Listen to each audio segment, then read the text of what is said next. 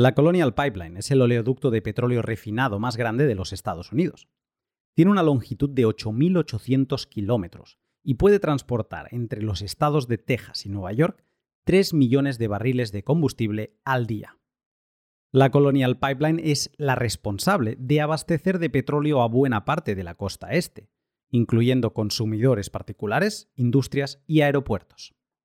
El 7 de mayo de 2021, ante un problema de origen informático en la circulación de petróleo, el equipo responsable de ese departamento comprobó, con sudores fríos, cómo en las pantallas de sus terminales algo iba muy mal.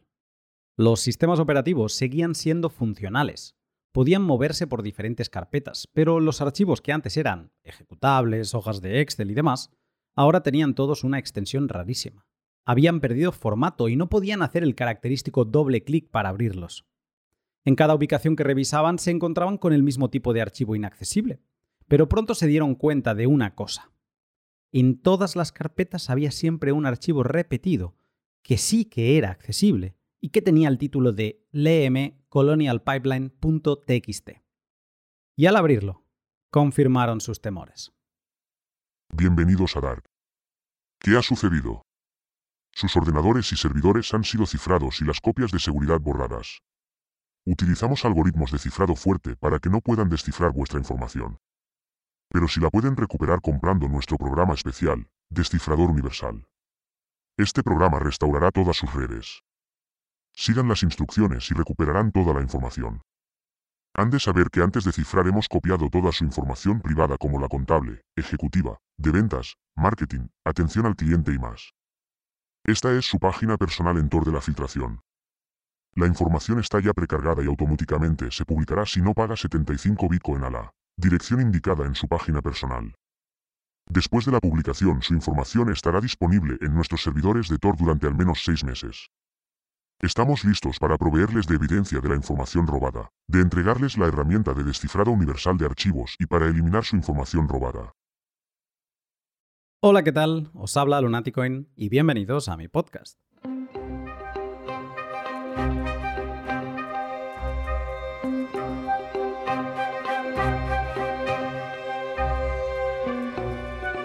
Esto que acabáis de escuchar fueron los primeros momentos vividos en uno de los ataques de ransomware más icónicos, sufrido por la empresa Colonial Pipeline en mayo de 2021, que además dejó sin suministro de petróleo a buena parte de la costa este, teniendo incluso que declarar el presidente Biden el estado de emergencia dos días después, el 9 de mayo. La Colonial Pipeline pagó a los secuestradores de datos 75 Bitcoin y el 12 de mayo las operaciones de la compañía volvieron a la normalidad. En el podcast de hoy nos adentramos en uno de los campos que más utilizan los detractores de Bitcoin, el del cibercrimen, y más en concreto en la industria del ransomware o de secuestro de datos. Y es que la invención de Satoshi no solo es incensurable para que, por ejemplo, Julian Assange reciba fondos en Wikileaks a pesar de los deseos de la administración estadounidense, también es incensurable para todo tipo de cibercriminales que, como nuestro invitado explicará más tarde, en Bitcoin han encontrado una democratización en la forma de recibir pagos. El ransomware es una industria que, como hemos visto con la Colonial Pipeline, busca extorsionar a diferentes actores con un secuestro de datos y también un secuestro operativo en muchos casos. Y no te pienses que es algo menor, porque el FinCEN, acrónimo de Financial Crimes Enforcement Network y que en español significaría algo así como control de delitos financieros, en su informe de finales de 2022 sobre este sector publicó que en 2021, y solo en casos reportados a la administración, la industria del ransomware había facturado 1.200 millones de dólares. Para entender qué es, cómo se organiza, cuáles son sus fases, evolución y principales actores, hoy tengo la suerte de tener en el pot a Marc Rivero López, investigador de seguridad en Kaspersky y especialista en la materia. Prepárate porque hoy no pasaremos de largo y nos meteremos en el callejón de la Deep Web, para abrir aquella puerta y bajar al sótano de una de las industrias más provechosas del cibercrimen, la del ransomware.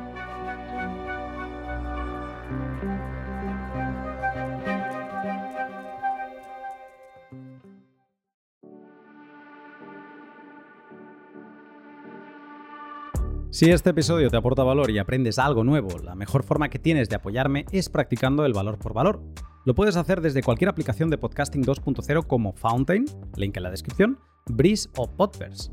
En las palabras finales del pod te contaré todo sobre cómo ha ido el valor que he recibido estas últimas semanas. Recuerda que si un contenido te aporta valor, el que sea, ponlo en cifras y házelo llegar a su creador, sea un pod, una imagen, un texto o un vídeo. Antes de dejarte con el pod, una mención rapidísima para mis sponsors que junto a mis Patreons me permiten pot a pot seguir trabajando en lo que más me gusta. Hodel Hodel, la página web en la que comprar Bitcoin de otros particulares sin ceder datos personales, sin perder la custodia de tus Bitcoin y sin que nadie, que tú no quieras, sepa lo que estás haciendo. A Bitrefill, la página web donde podrás comprar de todo pagando con Bitcoin. A CoinKite, la empresa en la que conseguirás los dispositivos más icónicos de Bitcoin con los que subir el nivel de seguridad de tus Bitcoin y no tener que sufrir por ellos. Y Leen, la web donde prestar y tomar prestado utilizando a Bitcoin como colateral. Todas son empresas que utilizo y te hablaré más de ellas a lo largo del pod en fragmentos que he preparado específicamente para este episodio y con material de valor para que te lleves una pieza de contenido sobre lo que hace.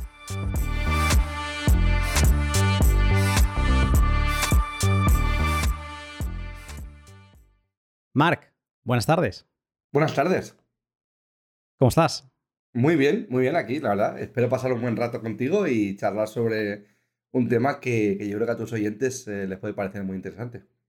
Sí, porque además siempre, o sea, es normal que te caiga la crítica de que Bitcoin es malo, solo sirve para todas estas cosas y que tú rápidamente quieras decir, bueno, tiene que haber algo más, ¿no? Y entonces pues visitas todas las otras cosas que se pueden hacer con Bitcoin y te apasionan, son apasionantes y puede ser que te quedas ahí, ¿no? Y que te olvides de esa parte que utiliza mucha gente como crítica, pero esa parte sigue existiendo. Entonces yo creo que hoy vamos a aprender un montón a entender qué es real, qué no es real y cómo funciona todo esto del ransomware. Pero antes de ello, déjame preguntarte, Mark, eh, ¿cuál es tu background? Pues em, yo vengo del, mundo de la seguridad informática, eh, empecé como mucha otra gente del sector en tu primera empresa, ¿no? Donde no sabes prácticamente nada. A mí recuerdo que ese día eh, se me abrió un mundo porque era bastante inocente en el sentido de decir, eh, ostras, eh, yo venía de estudiar una formación profesional, me gustaba el tema del hacking, tenía un blog, escribía y demás, y cuando tuve la oportunidad el primer día de, con un compañero de ver el tema de los juegos underground, de, de venta de tarjetas, de venta de credenciales, fue como, pero todo esto parece más una película que no la vida real, ¿no? Y es cuando te das cuenta de la cantidad de cosas que hay, que hay por ahí, ¿no? Entonces eh, he podido ir creciendo a nivel profesional, ya me dedico más a la inteligencia de amenazas y a la ingeniería inversa. La primera pregunta casi que es blanco y en botella. ¿Qué es el ransomware? Pues el ransomware no deja de ser un, malware, un código malicioso que el objetivo principal es eh, cifrar, eh, como se dice también, que no está todavía aceptado, encriptar, ¿no? cifrar los datos de las, de, las, de las máquinas en las que, eh, digamos que el usuario deja de tener acceso a esos ficheros que están cifrados, normalmente con con un, con un sistema de cifrado que no se puede romper por fuerza bruta, pues, curvalítica, etcétera, ¿no? Entonces, que básicamente, digamos que para recuperar esos archivos, el usuario tiene que pagar por recuperar el acceso a sus datos. Ese sería como el fin o el objetivo que tiene el ransomware en su, mayor parte.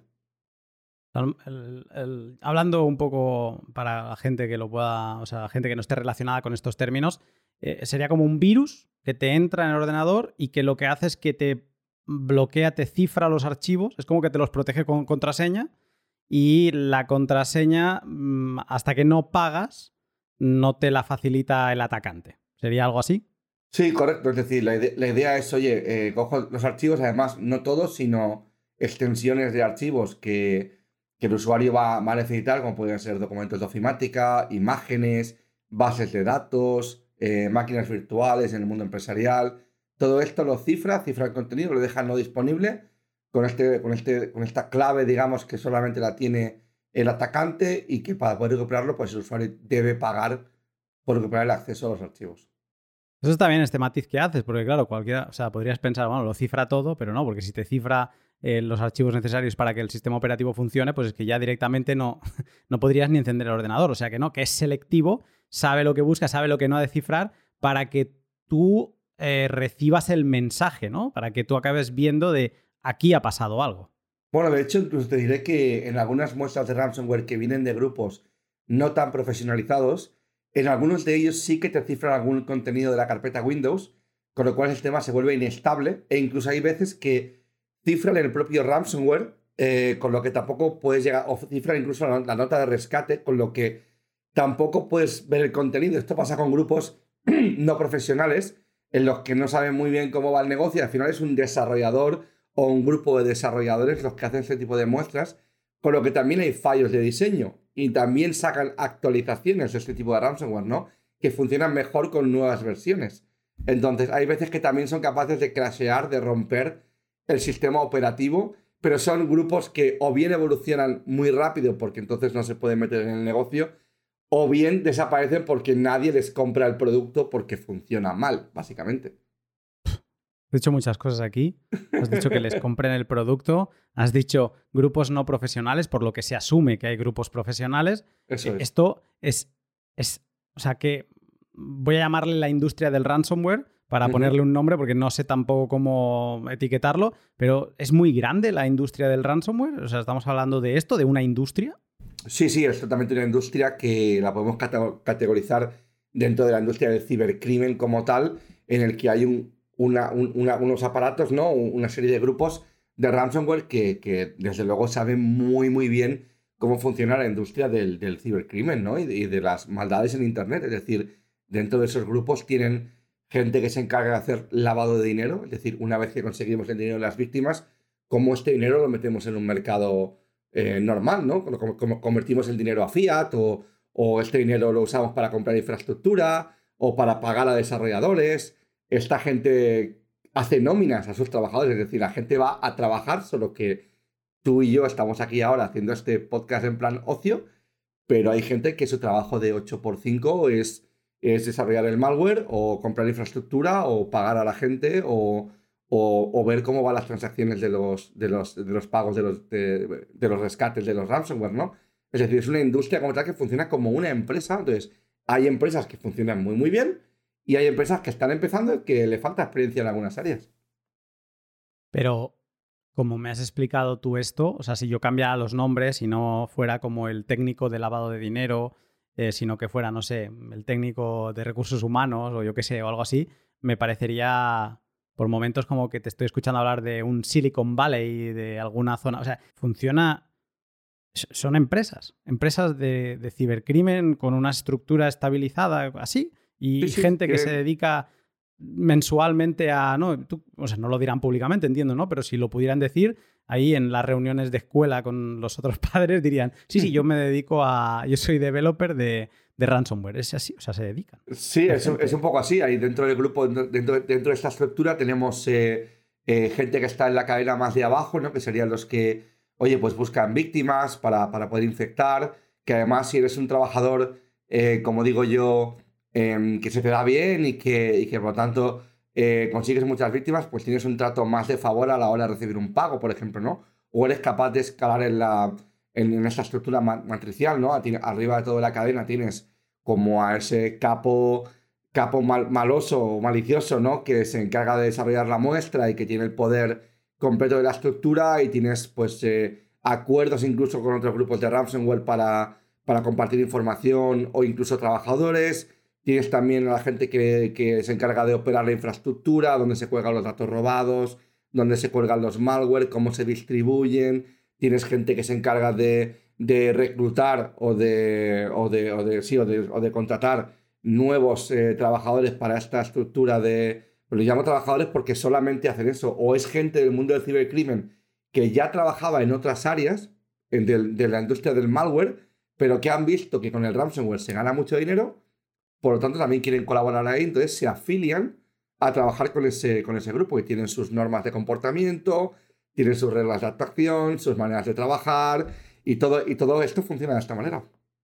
Y te escuchaba y me surgía la duda porque veía como paralelismos con la mafia. Digo, no, claro, si en la mafia también hay, hay una estructura, hay el que está abajo, hay el que está arriba, pero es todo más físico. Digo, incluso es posible que en esta industria del, ransomware muchos de estos actores, si no prácticamente todos, que ni se conozcan en el mundo físico, sino que todas las interacciones que hagan sean en el mundo virtual. ¿Esto debe ser así o no?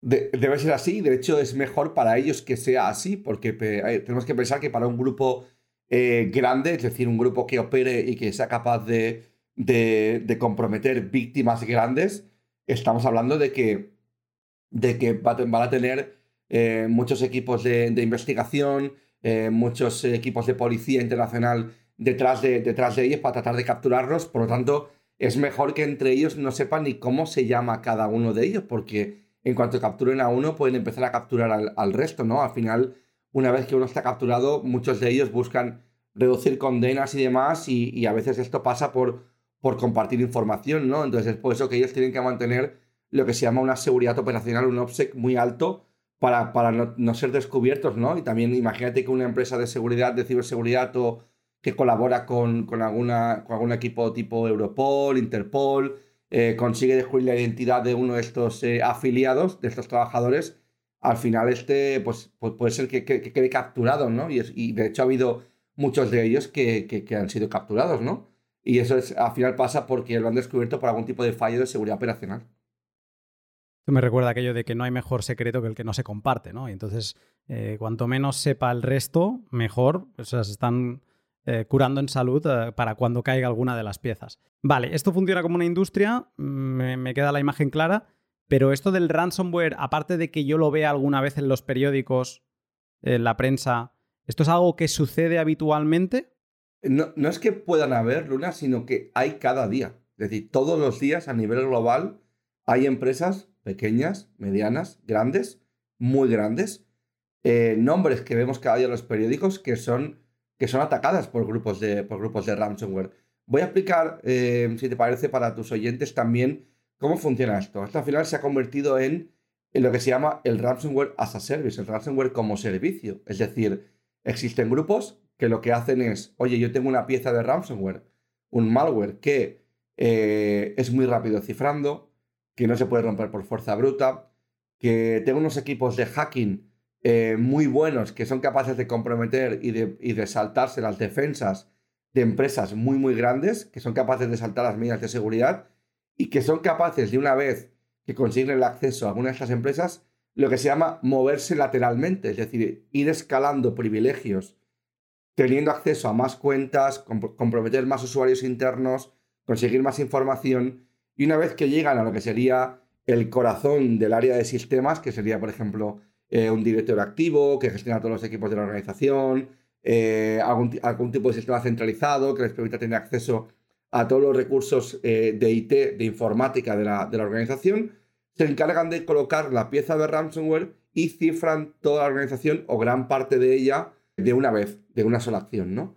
Entonces, es una industria que eh, obviamente funciona de manera autónoma. No conozco a nadie que contrate servicios de ransomware para atacar organizaciones, sino que son más afiliados, gente que trabaja con estos grupos de ransomware, que intenta buscar posibles víctimas y una vez que las encuentra, se encargan de intentar comprometerlas y una vez que las han comprometido, cifran con ese binario, con esa muestra de ransomware, la organización en cuestión. Entonces, digamos que se anotan el tanto de yo como trabajador de este grupo de ransomware he conseguido cifrar esta organización. Y el, Rams, y el digamos, el, los, jefes o los managers de, este grupo de ransomware pagan, eh, digamos, parte de lo que pagará la víctima en el rescate a ese afiliado por el trabajo realizado. Es decir, siempre es a éxito.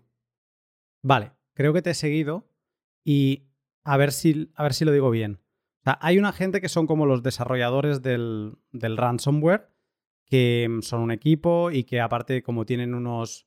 O sea, no solo proveen del software, sino que también proveen de unos servicios que acabas de comentar tú, ¿no? Que, que, ellos pueden echar un cable, o sea, una vez están dentro, son los que pueden moverse mejor dentro del, del sistema que están atacando. Digamos que no solo es el software, sino que tienen unas características que les diferencia del resto y que les hacen como los mejores, ¿no? O todo el mundo quiere tener esas características que les ponga en la primera posición o en el top 5, por decirlo así, ¿no? Esos serían los desarrolladores, que no solo es desarrollar el software, sino que también tienen que, aportar algún otro tipo de servicio. Y luego, esto que has dicho de los afiliados, que antes también lo has mencionado, que serían como un tipo de agentes comerciales, como los que van buscando las víctimas y una vez encuentran una víctima, que son los que se encargan de abrir la puerta y entonces todo el trabajo que viene después lo realiza el equipo y luego se reparten beneficios? ¿Sería algo así? Mira, me encanta, me encanta eso que has dicho de agentes eh, comerciales para también explicarle a la gente, eh, hace muchos años la industria del cibercrimen como tal era algo mucho más cerrado. No había el auge de Internet que teníamos ahora y cada cibercriminal trabajaba como, como en su silo, ¿no? Como en, lo que era bueno. El que era bueno haciendo lavado de dinero solamente hacía eso. El que era bueno desarrollando malware solamente hacía eso. Cuando empezaron a proliferar este tipo de redes, este tipo, este de organizaciones, bien, vieron, digamos, que colaborando entre ellos eran mucho más efectivos y eran capaces de sacar muchísimo más dinero. Entonces, ¿qué hicieron? Oye, yo soy un desarrollador de malware muy, muy bueno. Lo que hago es, me voy a, me voy a rodear de gente que yo, por, por mí solo, sé cómo funciona este ecosistema, pero no soy, digamos, capaz de empujar o de llevar a cabo este tipo de acciones. Entonces, ¿qué necesito?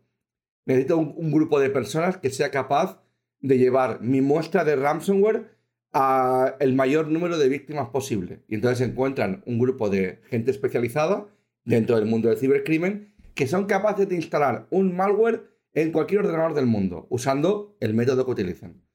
Tengo luego otro grupo de gente que son capaces de eh, conseguir comprometer páginas legítimas para alojar el malware en esa página legítima y que la gente se infecte.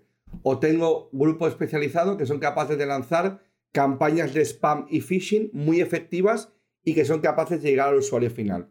Y luego tengo otro grupo de gente que son muy buenos en técnicas de hacking, en comprometer empresas externas saltándose las defensas de seguridad. Si tú juntas este tipo de gente tan especializada, te conviertes en un grupo, un Dream Team de, la, como tú dices, de la parte, digamos, de, de la industria del cibercrimen te conviertes en un grupo muy peligroso porque tienes unas altas capacidades en todas las áreas que tú como organización criminal necesitas para poder escalar tu negocio y hacerlo lo más rentable posible. Entonces, los afiliados no dejan de ser gente de la industria del cibercrimen que son buenos o en técnicas de hacking o en técnicas de comprometer eh, o de llevar el malware hasta un montón de sitios de manera fácil o gente que tiene una capacidad de análisis eh, financiero sobre organizaciones muy buena, o gente que es muy buena en, en X área del mundo del cibercrimen. Entonces, el afiliado no deja de ser la pata de más abajo de la cadena dentro de la industria del ransomware que lleva, digamos, las víctimas hacia el grupo de ransomware para que, si bien ellos tienen la capacidad de comprometerlo, lo harán, pero si no, el grupo, digamos, posee contactos, conexiones, y ayuda de otros cibercriminales que son muy buenos en técnicas de hacking para comprometer esta organización e instalar el malware dentro de esa empresa. Porque el, desarrollador del malware también se dedica a comprometer. O sea, no es que solo se dediquen a desarrollar y la parte activa de atacar a empresas y demás lo hagan terceros, estos afiliados. Ellos también atacan, ¿no? Quiero pensar. Lo que pasa que buscan generar mayor negocio a través de estos afiliados. ¿Esto sería así? Yo, diría que los grupos grandes, como los que mencionaremos en, la, en, el, episodio de hoy, yo no, no, creo que estén involucrados en la cadena final, en la parte final de la cadena. Sí que saben, porque si tú eres muy, muy bueno en una cosa y estás orquestando un negocio, si también tienes que comprometer o empezar a comprometer organizaciones, no, no vas a tener tiempo. Tú tienes que intentar delegar en otra gente, ¿no? Al final no deja de ser una, una empresa esto, ¿no? Eh, o un negocio de cibercrimen que tienes que delegar en otra gente. Entonces, muchas veces cuando uno de estos grupos se inicia la actividad que llamamos, ¿no? Inicia la actividad de, grupo de ransomware, ellos colocan en los chats underground de la, dentro de la Darknet, colocan un mensaje del tipo, oye, vamos a abrir un, un programa de ransomware, si te quieres unir, estas son las condiciones, y contáctanos por privado o, por Jabber o por ICQ, y enséñanos como si fuera una entrevista de trabajo. Enséñanos qué has hecho, enséñanos tus habilidades y si nos pareces que puedes hacer fit en el programa, pues te contratamos y trabajas para nosotros. Soy un poco freak de los medios de comunicación, entonces acabas de, mencionar Jabber y ICQ. ¿Estos son, o sea, estos son los canales de comunicación que utilizan? Eh, básicamente son esos, sí. Pero corrígeme, ¿eh? ¿esto del ICQ tiene más años que Matusalén? ¿Puede ser o me lo estoy inventando? Sí, pero ¿sabes aquello de los viejos del lugar saben qué tecnologías tienen que usar para... Eh, se sienten cómodas con ellas y sí, sí, ICQ y, y Javers es, es lo que se utiliza. Sí, También, evidentemente, mensajes dentro del foro underground, evidentemente, ¿no? Privados, como mensajes directos o, o post en el foro, pero sí, sí, al final es Jabber y CQ lo que, lo que estamos utilizando. Te escuchaba cuando hablabas de esto, de que bueno, los que son grandes no se mezclan en, en la parte final de, de rematar los asuntos, sino que lo dejan a estos afiliados que lo hagan. Y vamos, es que me hacía pensar en, entiendo que en cualquier desarrollador grande de software, que ellos se dedican a crear el software y luego hay empresas que lo venden, ¿no? Lo, empaquetizan y, y, lo venden de diferentes formas. Y eso es lo mismo que en cualquier productor de comida, de bebidas que producen su... Y luego hay los distribuidores, ¿no? Y los minoristas que lo llevan al mercado y al... En ese caso es al cliente, al consumidor final. Aquí es al, a la víctima, ¿no? Estamos aquí... Eso es. Es más que hay, por ejemplo, hay unos, unos tipos de malware que se denominan stealers, que lo que hacen es robar información una vez que infectan a la víctima. Le roban, por ejemplo, los datos de navegación, contraseñas guardadas en el navegador, contraseñas que pueda haber por los archivos. Y esta información ellos la venden a los grupos de ransomware para hacer ataques de, phishing dirigido o para, o para comprometer eh, organizaciones. Imagínate un, usuario que utilice su ordenador personal o corporativo para acceder a, recursos de la organización y que tenga, por ejemplo, la, la contraseña guardada en el navegador o en un fichero de texto dentro del, dentro del ordenador fácilmente leíble, pues si el grupo de ransomware eh, consigue, mediante una colaboración que tiene con una gente que tiene un negocio de stealers totalmente diferente al que tendría, al que tendría el grupo de ransomware, y me vende esa información para que yo la pueda utilizar, voy a ser mucho más efectivo en mi ataque que si no si tuviera que adivinar esas credenciales con otro ataque que tuviera que hacer yo mismo. Así que hay mucha colaboración también eh, entre, entre grupos que se dedican a industrias del cibercrimen, pero un nicho de negocio totalmente distinto.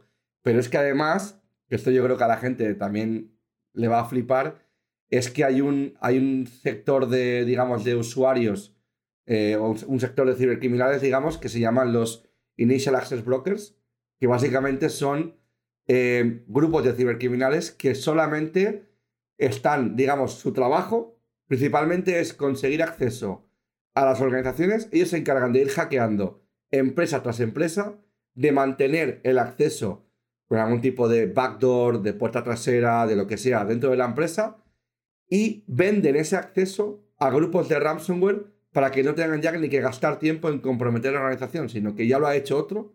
Yo te vendo el acceso y me llevo un porcentaje de, esa, de ese pago de esa víctima. Entonces son gente que son muy buenos Sí, eso es. Eso. De esa extorsión me llevo un porcentaje por haber conseguido ya el acceso. igual se llevan un 30% del pago de la víctima. Y son gente que está todo el día comprometiendo organizaciones y vendiendo el acceso a terceros. Ya lo sabes, estuvimos haciendo una llamada previa, ¿no? Y un poco más o menos nos fuimos conociendo y tanteando. Y que este es un podcast de Bitcoin y aquí hablo, pues hablamos del dinero, la historia del dinero y demás. Y mm, lo, que veo escuchándote es que eh, es una de las cosas que favorece el dinero, que es la, especialización del trabajo.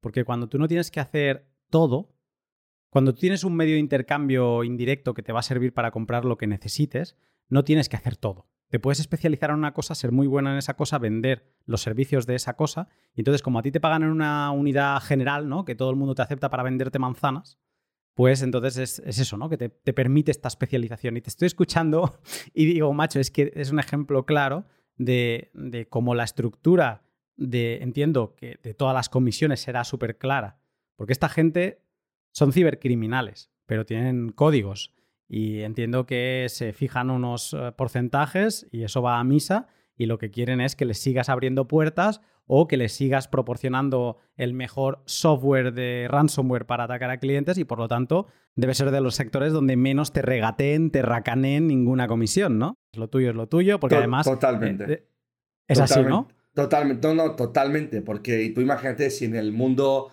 vamos a llamar real y normativo, eh, digamos que cuando alguien te la juega y te, te racanea o te ratea eh, algún tipo de operación comercial que tú hagas con alguien, eh, digamos que tú la siguiente vez que negocies con esa persona, o vas a negociar mucho más fuerte o directamente no vas a trabajar con ella porque sabes que no es una persona de fiar. Pues imagínate este tipo de tratos entre cibercriminales, es decir, ellos no se la van a estar jugando unos a otros, es decir, o al menos no entre peces grandes, digamos, ¿no? Ellos dejan muy claro cuáles son las reglas del juego y todo el mundo suele, suele seguirlas a rajatabla. Y cuando no las sigues, en el caso de ser un afiliado, estás expulsado del programa, es decir, no puedes trabajar ya más con, con el grupo con el que trabajabas. Y en el caso de si eres un grupo, por ejemplo, un Initial Access Broker, pues nadie va a contratar tus servicios porque saben que no eres gente de, de palabra, ¿no? Gente de fiar. Entonces, las comisiones, los intercambios, los pagos están muy claros. Es decir, si no hay, digamos, son afiliados y si solamente son afiliados y grupos de ransomware, estamos hablando normalmente de un 70-30. Un 30% para el desarrollador, un 70% para el afiliado. Si hablamos de un Initial Access Broker, por si eres muy, muy bueno y me estás proveyendo el acceso a una gran organización, hablamos de una empresa del IBEX 35, hablamos de un, de un sistema, por ejemplo, de un sector crítico de la ciudad, por ejemplo, algo de tipo Smart City o algo de esto que realmente tú puedas paralizar una ciudad, pues imagínate, ¿no? Todos recordarán, sino que lo lean por ahí, el ataque a la Colonial Pipeline en Estados Unidos. Eh, esto fue un boom eh, muy, muy grande, ¿no? Es decir, eh, ¿cuánto debió pagar? ¿Cuánto se le debió pagar? ¿Puedes explicar un momento cuál fue el calado de ese ataque? Para que la gente se pues haga una idea de lo que puede llegar a afectar un ataque de ransomware. Pues imaginaros un sector crítico de una, de una ciudad que, por ejemplo, provea de, yo qué sé, de, agua o de petróleo o de, o de lo que sea a una, a una ciudad, a un sistema de, yo qué sé, imagínate que abres el grifo de tu casa y, no te va el agua o no tienes gas o es decir, estamos hablando de, sectores ultra mega críticos que impactan a la ciudad, ¿no? O que te dejan de ir los semáforos en una ciudad. Este tipo de, digamos, de cosas críticas que impactan en el día a día. O, por ejemplo, que dejas sin servicio a un hospital. No va, de hecho, ya ha habido, ha habido gente que, que ha muerto en hospitales porque han sido atacados por ransomware. Esto, esto ya ha pasado. Es decir, y es algo que debo decir también que los grupos de ransomware los grandes intentan ir con mucho cuidado de que sus afiliados no ataquen hospitales, por ejemplo, porque saben que la presión pública se cierne con, con fauces y garras encima de ellos para tratar de, de cerrarse el negocio porque digamos que son cosas que intentan, intentan evitarlas. Y de hecho cuando tienen un afiliado que, que lo hace, que se salta las normas y cifra un hospital, o bien le dan el descifrador gratis, o bien le dan el descifrador Sí, sí, al hospital directamente para que descifre los archivos, le dan como asistencia, ¿no? Para que recupere los archivos eh, cifrados, pero es que además al afiliado lo van a expulsar del programa con, de forma inmediata. Es decir, no va a trabajar más con esta, con esta persona porque saben que se ha saltado las normas y por tanto es un, es un satélite que no quiere trabajar con ellos. Y no es tontería, no, no me pasa por alto el, el valor que has dicho de que le dan un 70% al afiliado. Sí, o sea, el equipo en teoría, los que hacen el heavy lifting de, de proporcionar el servicio, de todo, se quedan un 30 y a los que le encuentran las víctimas le dan un 70. O sea, vamos, el afiliado se quiere portar muy bien. No, no, se quiere portar muy bien y además quiere traer el mayor número de víctimas posible. Porque, claro, es decir, eh, básicamente, si pensamos en un pastel, en un pastel redondo, debería haber más personas en el lado de los buenos que en el lado de los malos. Es decir, tú tienes un número finito de afiliados que pueden trabajar con, contigo. Y además, no eres el único grupo de ransomware, sino que hay 20, 30, 40 grupos. Es decir, mm, tengo que ser, tengo que portarme muy bien con mi afiliado. Y de hecho, hay afiliados ¿eh? que trabajan para varios grupos a la vez. ¿eh? Esto está permitido y no hay ningún problema en ello. ¿eh? Es, es, digamos, lo normal. Tampoco se pueden poner muy restrictivos con este tipo de cosas, ¿no? Pero digamos que que ellos van a querer que, el máximo número de afiliados trabaje con ellos. Y es por eso que le ofrecen una gran parte de dinero porque hacen todo el trabajo duro, digamos, de conseguir la víctima, de comprometerla y de, y de, y descifrarla, ¿no? Es decir, al final, cuantos más actores metas dentro de la cadena, Initial Access Broker, eh, colaboraciones con Steelers, etcétera, al final cada uno va pegando su mordida dentro de toda esta ecuación. Pero si es el afiliado el que se, lo hace todo, pues es alguien que va a ganar muchísimo dinero. Espero que estés disfrutando del pod tanto como yo. No sé vosotros, pero a mí toda esta madriguera me tiene fascinado por sus implicaciones en otras materias que llevan a uno a pensar en las discusiones de Bitcoin como medio de pago o como dinero final, el anarcocapitalismo, la seguridad operacional, la digital. Bueno, muchas madrigueras y me tiene la cabeza pues a punto de explotar. Yo te interrumpo un momento para hablarte de mis otros dos sponsors que hacen que toda esta aventura de descubrimiento y de compartirlo, pues que sea posible. CoinKite es la empresa canadiense que diseña los dispositivos más icónicos de Bitcoin. Seguramente su dispositivo más conocido sea la Coldcard Wallet, pero es difícil hacer esa afirmación y no repensárselo un poco, porque también producen los OpenDimes, los Block Clocks, SatsCard y TapSigner. Centrándome en la Coldcard. Es un dispositivo físico del tamaño de una tarjeta de crédito y el grosor de 10 de ellas, lo he calculado, que desde fuera parece una calculadora, pero en verdad es un monedero Bitcoin en el que guardar tus preciados satoshis sin que estos toquen ningún dispositivo conectado a Internet, de forma fría. Y no solo en teoría, sino que también lo ven tus ojos, ven que no se llega a conectar, lo puedes comprobar. Si estás empezando en Bitcoin no le has de tener miedo a la Coldcard. Pronto publicaré tutoriales para principiantes en los que iré paso a paso y demostraré lo cómodo que puede llegar a ser tener tus fondos en una Coldcard Mark IV gracias a su conectividad NFC. Muchos de los tests que estoy haciendo ahora, de las diversas pruebas, las hago desde el sofá, únicamente con un cargador Cold Power, que le puedo conectar a una pila de 9 voltios, y con mi móvil. O sea, eso, Coldcard, móvil, ya está. Ni ordenador necesito. Así que si estás planteándote qué dispositivo físico comprar para guardar tus Bitcoin con seguridad y te apetece acompañarme en este camino, te animo a que sigas el link de la descripción y te consigas una Colcar Mark IV. Y recuerda que si utilizas el código LUNATICOIN tendrás un descuento adicional en tus compras. Y Hodel Hodel, la página web en la que podrás ir apilando más y más satoshis sin tener que ceder datos personales ni sufrir por la quiebra de ninguna empresa. Hodel Hodel es un punto de encuentro entre vendedores y compradores particulares y de lo que se encarga Hodel Hodel, la plataforma, es de crear todos los contratos Bitcoin necesarios para hacer la experiencia más sencilla y para asegurarse de que nadie se va a ir con lo que no es suyo. Tú solo has de preocuparte por indicar a qué dirección quieres recibir los Bitcoin que vas a comprar, escoger una oferta que te guste por su método de pago, por las condiciones, el premium y demás, y seguir las indicaciones que Hodel Hodel te va a ir mostrando. Si aterrizas en Hodel Hodel y no sabes por dónde empezar, te dejo unos tutoriales en la descripción. Anímate a acumular Bitcoin sin KIC, sin datos personales, en Hodel Hodel, siguiendo el link de la descripción. Todo esto quiero mencionarlo varias veces durante la grabación de hoy, que hemos de recordar que es, cibercrimen, que tiene ese componente de curiosidad para la gente que no se relaciona mucho con este sector porque le parece como medio de broma, de ciencia ficción, de película de Misión Imposible, cosas así, ¿no? O cosas de hackers eh, en cajón desastre ahí metido. ¡Hala! Mm, y, ojo, que esto es cibercrimen. Y yo he conocido empresas que eran proveedores míos y que habían sufrido un ataque de ransomware y estaban totalmente paralizados. Y eso es, pues, todo lo que implica. Si te paralizas, eh, si no puedes producir, no puedes vender. Si no puedes vender, no puedes pagar nóminas.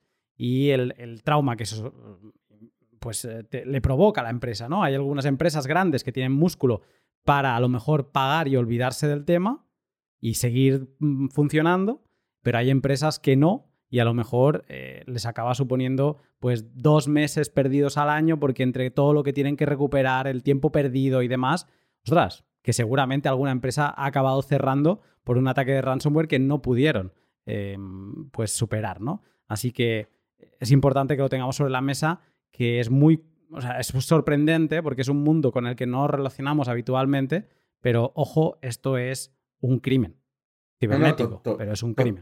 Totalmente, y además es importante desinfantilizar este tipo de, acciones. Es decir, eh, vemos el mundo del ransomware y, seguramente los oyentes que escuchan este episodio dirán, hostia, qué chulo, ¿no? Esto parece una, la, la, próxima superproducción de Netflix, ¿no? Donde vamos a ver una, algo sobre ransomware, pero no es que hayan cerrado alguna empresa, es que han cerrado muchas. Es decir, muchas empresas han cerrado su negocio porque no han podido ni hacer frente al pago del ransomware. Es decir, si vemos de dónde venimos, eh, al principio los grupos de ransomware solamente cifraban el contenido y pedían un rescate. Y afectaban tanto usuarios finales como empresas. Entonces, ¿qué es lo que pasa aquí? Esta final no deja de ser un negocio para ellos. Entonces, ellos se dan cuenta que el usuario final le da igual, no paga. No paga porque dice, me da igual, es que lo que tengo en mi ordenador me da lo mismo. Las fotos sí que nos tocan un poco más las narices, pero los servicios cloud ayudan mucho a que los usuarios no pierdan el acceso. Entonces, al final, si tú subes las fotos a un Google Fotos, a un eh, Amazon Fotos, por no decir solamente Google, o, a, o, al iCloud o lo que sea, difícilmente las vas a perder. Es más probable que las pierdas porque no has pagado la cuota y te quitan el, digamos, el espacio, que no porque un grupo de ransomware te haya cifrado los archivos. Entonces, ¿dónde están los datos reales realmente? En casi la totalidad de las veces, en las empresas. Ellas sí que van a pagar y además, em, debido a la legislación actual, por lo menos en España, eh, la empresa tiene que hacerse responsable de si, eh, digamos, guarda datos de según, porque hay una, hay una, clasificación para los datos, ¿no? No es lo mismo que tú no guardes nada a que tú guardes DNIs o seguridad social o datos médicos, etcétera, ¿no? Entonces, ellos sí que están obligados a mantener unas medidas de seguridad y tienen multas de la administración si no se portan, digamos, como o no toman algunas medidas garantistas para proteger esos datos. Entonces, ellos se dan cuenta que switcheando, haciendo este cambio al mundo empresarial, son capaces de obtener muchos más pagos de rescate. Entonces, obviamente, y esto hay que decirlo, pagar un rescate de un, de un ransomware es ilegal. Es decir, no se puede pagar dinero a un grupo cibercriminal. Ahora bien, ¿qué hacemos con estas empresas que su carácter productivo es, digamos, está metido dentro de la informática y los datos están ahí? Todos los libros de cuenta, datos de proveedores, eh, y que sin esos datos no puede operar. Y no, y no tiene copia de seguridad. ¿Qué, tiene, ¿Qué tendría que hacer esa empresa? ¿Cerrar la barraca? apagar eh, los sistemas, cerrar la persiana. Es muy complicado. Es que el caso concreto que me viene a la cabeza, eh, muy cercano que viví, fue la propia policía en petit comité y obviamente sin ningún papel oficial por delante, que le dijo a la víctima, oye, tenía unas máquinas enormes ¿no? de, que le producían su materia prima, las tenían paradas porque estaban afectadas. Y, estaba el, el, jefe desquiciado, ¿no? ¿Qué hago, no? El propietario. Y el policía le dijo, oye, paga y sigue adelante. Si tú, le decía, si tú quieres funcionar mañana, paga y sigue adelante. Y además me sorprendió, luego te preguntaré un poco más por los actores, pero me sorprendió que, que tenían que contactar con una empresa que estaba en Londres, le hacían el pago a esa empresa y esa empresa como les hacía y digo, pero esto tiene que ser ilegal. Yo le decía, pero si hay una empresa, una cosa es que te hable un tío que no, un seudónimo, ¿no? Y dices, vale, esto no sé qué es. Pero si estás hablando con una empresa, digo, esto será totalmente, mm, pues con la policía se tiene que buscar y tal. Dice, no, no, no. Son empresas puente, son empresas de seguridad que lo que hacen es, o sea, tú, lo que les pagas es, les contratas como un servicio o algo así para que te, em, para que te arreglen el agujero de seguridad que tienes en tu empresa, no sé qué. Dice, no, no, lo tienen todo súper bien atado. Y me quedé alucinado. Por eso digo que es que ya no es solo la parte pre, que estábamos hablando de los desarrolladores, los afiliados y demás, sino que también en el post, ¿no? Hay, un, hay otro tipo de empresas que se encargan de que, pues que eso, de que te entreguen, de que tú pagues, de que te entreguen la clave de descifrado. Y esa, es un sector, o sea, alucinante porque lleva funcionando tiempo y para mucha gente parece desconocido. No me quiero meter aquí porque te quiero hacer una pregunta. Llevamos un rato hablando ya, media hora de hecho. Y claro, esto es un podcast de Bitcoin. O sea, ¿por qué narices estamos hablando de ransomware si esto es un podcast de Bitcoin? Claro, la relación es muy fuerte, ¿no? O sea, si tú estás trabajando en ransomware, ¿tienes que acabar relacionándote con Bitcoin, Mark? Hombre, indudablemente, porque es el pago mayoritario que utilizan eh, los grupos de ransomware para que las víctimas les paguen. Es decir, digamos, el, el único método o el método mayoritario observado. Luego hay otras criptomonedas que también se se utilizan, pero principalmente es Bitcoin por la facilidad en la, en la compra de este tipo de, este tipo de criptomoneda y digamos que el usuario, yo creo que a día de hoy está todo el mundo familiarizado con Bitcoin, raramente sería alguien que no lo conociera, eh, pero ya desde el principio eligieron esta criptomoneda por la facilidad, digamos, de enviar el pago y digamos que es fácilmente traceable, ¿no? Y que luego sea esa, esos Bitcoins se pueden intercambiar a fiat o otras, o otras monedas eh, y que es una manera también de, para ellos de mantener el anonimato. Es la moneda de curso legal, vamos a llamarle así, de curso no legal, porque esto no tiene ningún tipo de legalidad, pero es la de facto la que se utiliza de forma general en la industria del ransomware.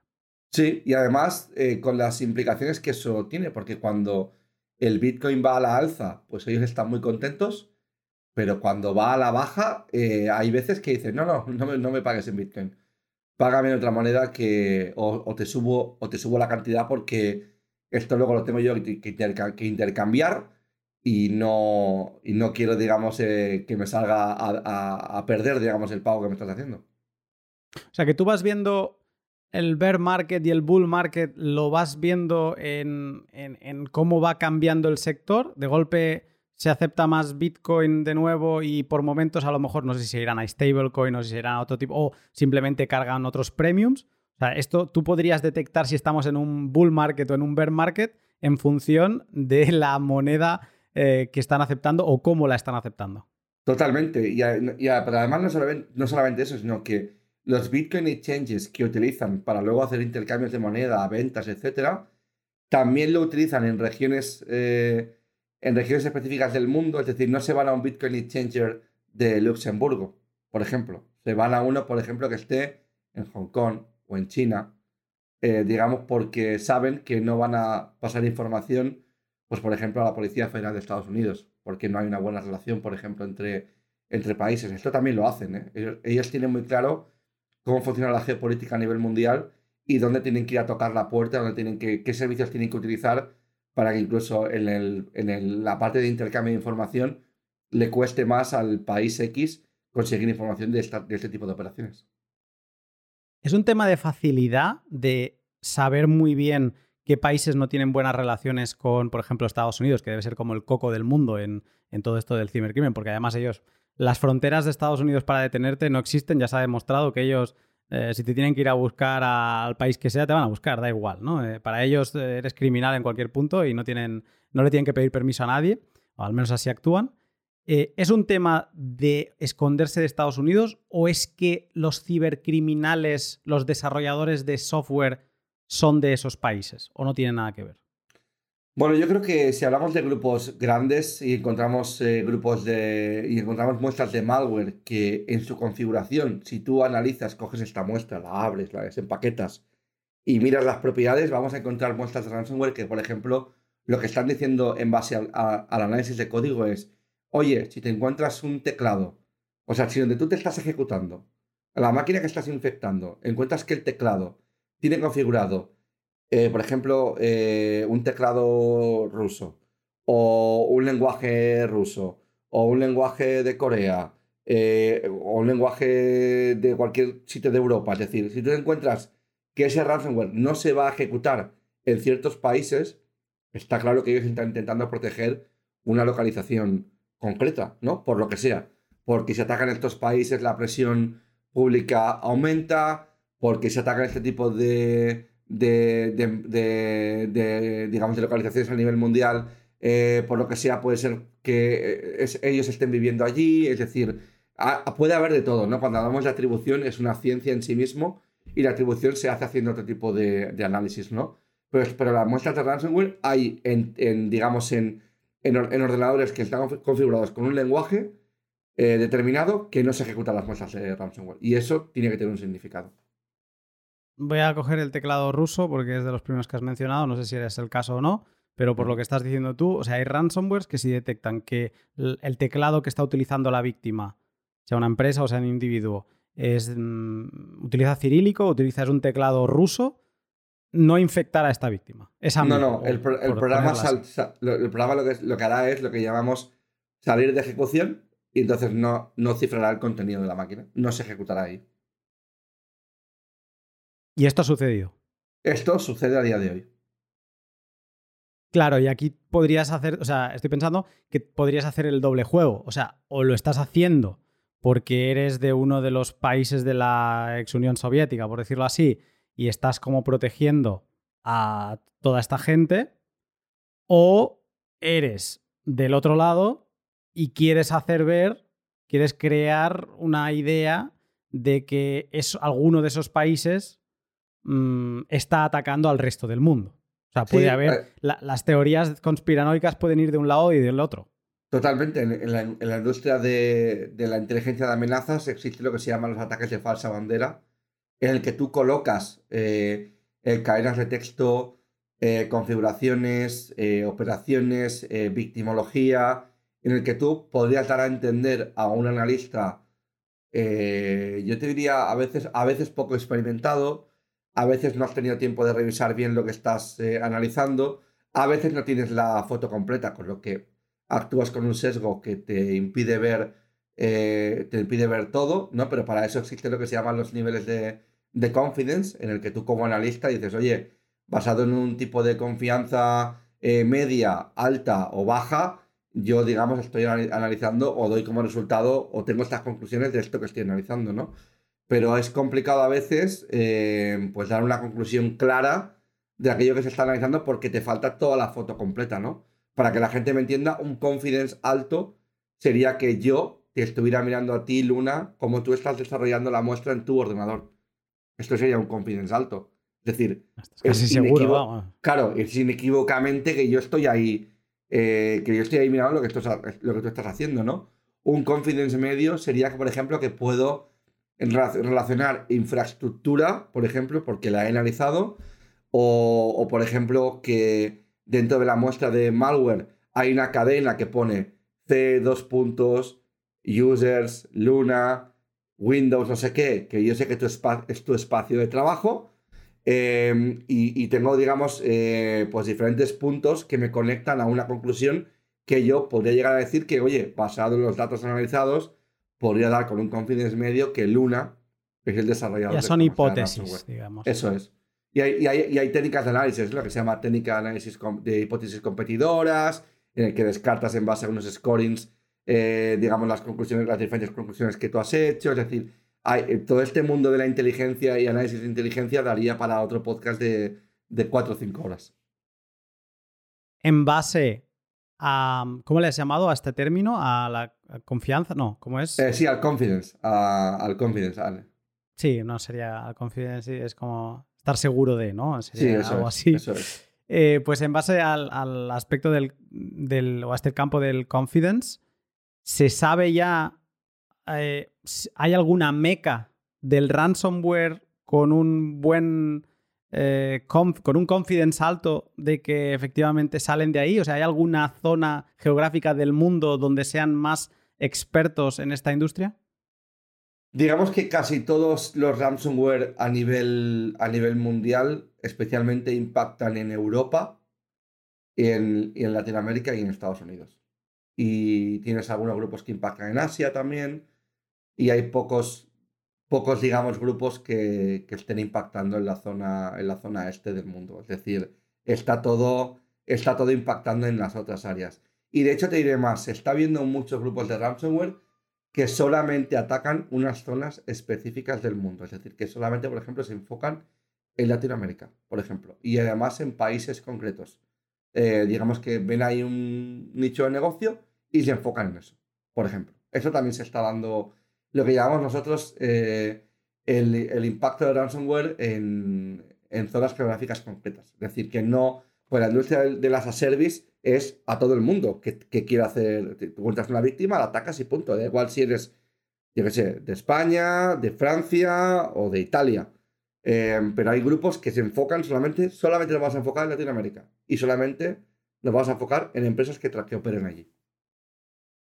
O sea que digamos que lo que sería Latinoamérica más el eje atlántico, Europa, Estados Unidos, Canadá, México y demás, em, esas son las zonas que más ataques reciben y además se entiende que ha habido en la historia ataques de falsa bandera. No me voy a ir a los cercanos porque ahí podría haber polémica, pero me voy a antiguos, por ejemplo, el Maine en Cuba, ¿no? Un ataque de falsa bandera por parte de mm. Estados Unidos. O sea, los ha habido, pero quizá estamos viendo muchos ataques y quizás serían demasiados ataques para ser de falsa bandera y algunos de calado muy potente. Así que podemos empezar a suponer que esos ataques, bueno, o pueden venir de actores internos que tengan algún interés de desestabilizar, o también podemos empezar a, pensar que es sospechoso que en otras zonas no se estén dando este número de ataques o que no lo publiciten tanto, que también podría ser. Totalmente, y de hecho hay también un, con esto que ha habido de la, de la guerra de Ucrania y demás, ha habido incluso eh, grupos de, o, piezas de ransomware que se han observado que han atacado en, Ucrania y que el objetivo del ransomware no era un pago de rescate por el intercambio de cifrado de archivos, sino que era simplemente con carácter destructivo, es decir, no había manera de contactar con los desarrolladores de esta pieza de ransomware porque el objetivo no era el rescate, era simplemente destruir la organización a la cual estaba atacando este ransomware. O sea que incluso también se está utilizando con carácter destructivo, simplemente porque saben que cuando una empresa se ve atacada por un ransomware que te cifra todos los archivos, obviamente no puedes operar. Este, este, es, el, este es el sentido final. Esto no es el foco del pod porque esto estamos hablando ya no sería un ransomware como el que entendemos como esta industria que busca relacionarse con Bitcoin, porque aquí no hay intento de cobro de nada, esto es un ataque directo, ¿no? Es un misil pero en formato eh, digital que le envía a un país a otro o un atacante a otro si a alguien le interesa esta parte, le recomiendo que investigue, seguramente lo conozcas, un ataque que le hizo alguien, vamos a ponerlo así, a Irán y que destruyó eh, generador, creo que eran enriquecedores, enriquecedores de uranio. Eh, y la forma de acceder era como súper complicada. Creo que se utilizaron no sé cuántas vulnerabilidades de, Zero Day eh, que valen un ojo de la cara en el, en el mercado negro. Y esa historia, yo no sé si han hecho una película ya, pero es de... pero te hablas de lo de Stuxnet, ¿no? Del ataque de Stuxnet. Sí, hombre, hay una película hecha por el... No me sale nunca el nombre del actor este, el de Thor, el Chris eh, Vale, no sé vale, cómo se dice este hombre. Eh, sí, no lo sé, el Thor, Thor, se llama Thor. Exacto, exacto. Es, es, Thor, pero con un teclado, esta vez. Y hace la película que se llama Black Hat, que se, la recomiendo a todo el mundo porque explica, en formato cinematográfico, eh, decide el ataque este a, los enriquecedores de, uranio, en el que se utilizaron hasta 4 0 days para, para escalar privilegios y conseguir modificar los sensores de temperatura para que no vieran que el reactor estaba a una alta temperatura. De hecho, en la película, mini spoiler, eh, explota. Eh, pero digamos que es una analogía perfecta. Y de hecho, te diría que a mí me gusta siempre explicarlo como fue el primer ataque cibernético que traspasó al mundo real, ¿no? Porque podía haber sido una catástrofe en toda regla, ¿no? Si hubiera sido exitoso el ataque, quiero decir. Tengo todavía bastantes preguntas que hacerte y ahora me gustaría, como estabas eh, hablando un poco de este ataque que ya no buscaba un cobro, eh, me gustaría saber, eh, preguntarte por la evolución de los ransomware. Porque yo no sé si hay un momento donde podamos decir que empiezan los ransomware. O sea, no sé si antes del. O sea, ¿cuándo empezó? No sé si antes del ransomware había otra cosa que no se le llamaba ransomware, pero se parecía.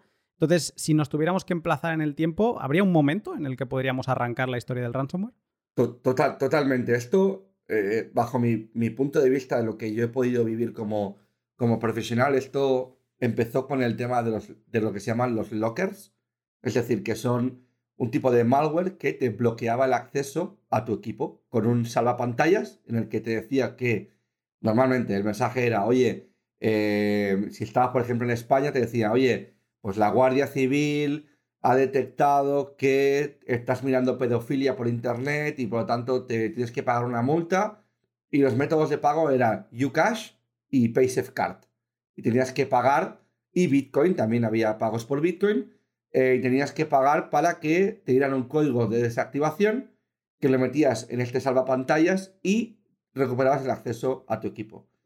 Este malware, al final lo que hacía por debajo era que se colocaba como elemento de arranque al inicio del sistema, por lo que la gente, aunque reiniciara la máquina, este salvapantallas malicioso estaba ahí presente. Al final, cualquier informático que está acostumbrado a lidiar con este tipo de problemas era fácilmente, digamos, eh, removible este tipo de malware porque solamente tenías que iniciar el equipo a modo de errores o con un live CD arrancando desde un sistema externo y eliminar este fichero del sistema, ¿vale? Al principio fue un poco caos, sobre todo para el usuario final. De hecho, yo en mi propia familia eh, pude vivir, eh, me acuerdo una vez que me llamó mi, primo y me dijo, oye, que yo nunca he mirado temas de pedofilia, ¿no? pero es que me está diciendo que que los Mossos de Escuadra eh, han visto estos rastros en mi equipo, es la Policía Local Autonómica de aquí, hemos visto esto, este, este, esto en tu equipo y, no puedes, y no puedes, eh, no puedo recuperar el acceso, ¿no? Pero es que hemos tenido, eh, digamos, momentos graciosos que también incluso han puesto a la Casa Real, por ejemplo, ¿no? O que, y esto no dejaba de ser, ¿cómo funcionaba esto? Pues al final todo el mundo navega con o opera desde una dirección IP específica entonces, este salvapantallas, cuando se iniciaba, comprobaba con un servicio de cuál es mi IP, cuál era la, localización de esta máquina y te ponía el salvapantallas escogido para tu región. No era, más, no era más que eso, era simple. Cuando vieron que realmente esto no era un problema para el usuario final, migraron al tema del ransomware. Al principio cifraban el contenido de las máquinas, tanto usuarios finales como, como empresas, y entonces esto empezó a ser como un poco en boca de todos, ¿no? Hostia, hay un, hay un malware que se llama ransomware que me cifra los archivos y no me, no me permite el acceso. ¿En qué año estamos hablando de todo esto? Porque el Lockers has dicho que eh, se, también se podía pagar en Bitcoin. No sé si hubo un momento pre-Bitcoin, o sea, Bitcoin empezamos enero de 2009. Em, ¿Esto es posterior a esa fecha? Eh, hostia, pues yo creo que debería ser posterior porque ya los pagos eh, por, por, digamos, por los, lo que se llaman lockers ya se permitía el pago con Bitcoin. O sea que debería ser eh, posterior a, este tema. O sea que, digamos, obviamente la cantidad de pagos no era, digamos, eh, eh, tan grande como es a día de hoy, obviamente. No, es, vamos, no tiene nada que ver. El pago era, igual eran 150 200 euros. O sea, nada que ver a lo que es a día de hoy, que te pueden pedir entre 2.000 y 5.000 en el, en, el, en el mejor de los casos para ti. O sea que ha cambiado mucho. Vale. Entonces pasamos de esta fase de los lockers, de que te bloqueaban la pantalla al inicio y no podías hacer nada, a subir un nivel de agresividad y empezar a cifrar, me estabas diciendo, los, los datos. Ahí es donde nace el, el, ransomware como tal. El ransomware como tal. Y además, con la idiosincrasia propia para las empresas, porque muchas de ellas no tienen un buen sistema de copias de seguridad, por lo que hay veces que, por ejemplo, algún alguien del mundo IT me está escuchando, em, hacían cosas tan, tan mal hechas como que conectaban el sistema de copias de seguridad a, una máquina de usuario, por lo que cuando el ransomware encontraba esa unidad mapeada, esa unidad conectada, también cifraba la cabina de backups, la cabina de copias de seguridad, por lo que cifraba todos los datos y las copias de seguridad, por lo que no se podía recuperar el archivo aunque tuvieras copias de seguridad las empresas para miti, para dime dime. No no no es que tú me estás viendo la cara y se me va como girando. Dices que gente del sector IT se estará como acordando de esas épocas. Yo creo que mucha gente que no está del sector IT o sea gente que está en sus casas debe estar pensando madre mía que como a mí me entra una historia de estas mm, todo mi sistema de backups está más o menos como está explicando ahora Mark no, no, estoy seguro, estoy segurísimo que a día de hoy siguen habiendo empresas, eh, probablemente medianas y pequeñas, que por los propios recursos de los que disponen, eh, oye, pues tienen este sistema montado así, les ha funcionado siempre y, a veces es complejo para ellos porque igual no disponen ni de personal IT dedicado a... Eh, no tienen personal de informática dedicado a esto, ¿no? tienen, tienen un disco duro conectado al ordenador y ahí van haciendo copias de seguridad y tienes backup, sí, aquí, ¿no? Eso Conectado. es, eso es.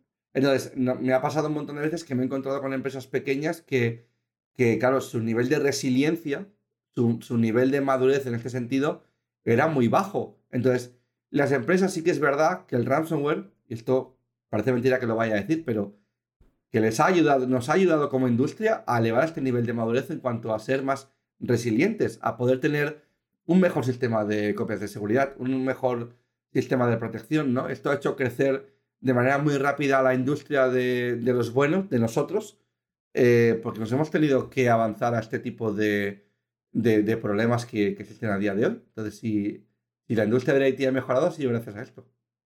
Quizá antes del ransomware es como, no sé si podrías hacer una analogía, pero da la sensación que nos conectábamos a Internet y conectábamos toda nuestra empresa a Internet como, no sé, como en un mundo feliz, ¿no? Como si en nuestra casa dejáramos la puerta abierta, las llaves del coche colgando del propio coche y un poco como que no pasa nada, ¿no? y el ransomware es como que nos ha hecho implementar las mismas medidas físicas de seguridad que ya tenemos en nuestra empresa, que si una puerta, que si una cerradura, que si un muro en el exterior, que si ventanas reforzadas, ¿no? Que si sistema de alarma, que eso todo el mundo sí que lo tiene familiarizado, pero en el mundo digital. ¿Esto podría ser un buen símil? Sí, y además te haré otro que seguro que te, que te gusta. Mira, ransomware ha demostrado dos cosas. Una de las cosas que ha, que ha demostrado es que si consigo parar la operativa de tu, de tu empresa, tengo un alto chance, digamos, una alta probabilidad de que me pagues el rescate para poder operar. Y la otra es lo que pasaba en la, en la época medieval. En la época medieval, en la época feudal, teníamos el rey, que estaba pues de todo lujos, ¿no? Comida, tal, a tutiplén, todo lo que quería, ¿no? ¿Y qué pasaba con los campesinos? Que se morían de hambre. Pero ¿qué pasaba cuando había una plaga, una enfermedad? Que todos morían. Da igual si eras plebeyo o eras de la alta realeza. Pues el ransomware ha demostrado que da igual que seas una empresa que cotiza en bolsa, que, que, mueve rondas de miles y miles de millones, que como no cuides tu ciberseguridad, te puedo pegar al igual que le pegaría a una empresa pequeña que no tiene recursos. Es más, te voy a decir la que es mi favorita en esto que acabas de explicar. Y es que puede ser la administración y mm, penalizar a esas empresas que las han atacado, eh, han perdido datos personales de sus clientes y tú vas y les pones una multa, porque tú eres el que tiene la capacidad de, de ejercer esa violencia, digamos, ¿no? Y luego que te pase a ti también, como ha pasado en multitud de agencias públicas, te han robado datos y en ese momento, en lugar de darte cuenta y decir, ostras, quizá estamos pidiendo un imposible a la gente. Y quizá, no sé, lo tendríamos que plantear de otra manera. Yo no digo que no se les tenga que pedir un mínimo eh, a las empresas si gestionan datos personales, pero quizá, no sé, quizá nos estamos equivocando en la forma. En lugar de hacer eso, lo que hacen es justificarse para, digamos, desviar más dinero público hacia esas agencias porque tienen que contratar todavía más gente, que al final acaban siendo más cuñados, amigos, hermanos y más clientelismo. Entonces, esa es que sí, que incluso el que te pone las normas de que no puedes vulnerar datos personales, a ellos mismos les atacan y ellos mismos filtran datos. No, es que le, ha pasado a, y le pasará a todo, a todo el mundo. de hecho, yo estoy siempre a favor de que, es decir, si, si no hubiera eh, un marco de cumplimiento que estuviera asociado a una penalización, la que sea, de la cantidad que sea, nadie realmente aplicaría esos cambios. Es decir, las personas al final funcionan así. Es decir, si yo tengo la. Si yo sé que si voy a 120 kilómetros por hora por una zona de 80, me va a hacer una foto en un radar y me van a quitar puntos y me van a poner una multa económica, normalmente, si no eres alguien que esté comatoso o que o que realmente no, no estés por lo que tienes que estar, deberías como temer la, la, infracción, pero no porque te puedas matar, que de hecho la gente se mata y, sigue habiendo accidentes de coche, sino porque no quieres que te quiten dinero. Pero fíjate como la administración que incluso te dice, si me la pagas ahora, pagas el 50%. Es decir, eh, ¿hasta dónde estamos dispuestos a llegar? Entonces, a nivel cibernético, pues es lo mismo. Eh, digamos que están poniendo multas cuando tu marco de cumplimiento eh, no, no, no, lo estás cumpliendo. Y si eres una entidad, eh, pero además, incluso como proveedor, te tienes que certificar en según qué certificaciones para poder trabajar con la administración pública. Es decir, si yo soy una empresa X que acabo de nacer y que quiero trabajar aquí en España con la administración pública, pues me tengo que certificar en el esquema nacional de seguridad. Y si no, no puedo dar ningún servicio. No puedo ni optar a concurso público para, para poder darte servicio es una manera también de garantizar que estás siguiendo X normas. Y entonces, para las empresas que son afectadas, sé que lo último que necesitan probablemente es que, venga, es que venga la Agencia de Protección de Datos y te diga, oye, he visto que tengo una denuncia aquí de un usuario que sus datos han aparecido en la, en la dark web porque tú no has tenido en cuenta X o Y medida. Probablemente es lo que menos necesita. Pero seguramente el presupuesto que antes dedicaban a la parte de ciberseguridad pues sea mucho más grande y van a meter mucho más recursos que bien no te van a garantizar que nunca seas hackeado, pero por lo menos pondrás más medidas para poder detectar una posible intrusión. Es un poco triste, pero funciona así el mundo. Un tema, como bien decías antes, quedaría para otro podcast largo. Correcto. Y, y más, al final el podcast tiene un comentario de, de cosas que ya has estado diciendo, donde creo que queda para reflexionar. Pero quiero seguir avanzando porque viendo el nacimiento del ransomware, me pregunto si también ha habido una evolución dentro del ransomware. Estamos hablando a lo mejor que puede tener una década el ransomware, algo menos de tiempo. ¿Ha habido tipos de ransomware? O sea, tú estás viendo desde del día a día, ¿no? De estar viendo todas estas amenazas, ¿tú vas viendo cambios? En, ¿O el ransomware es ransomware y ya está?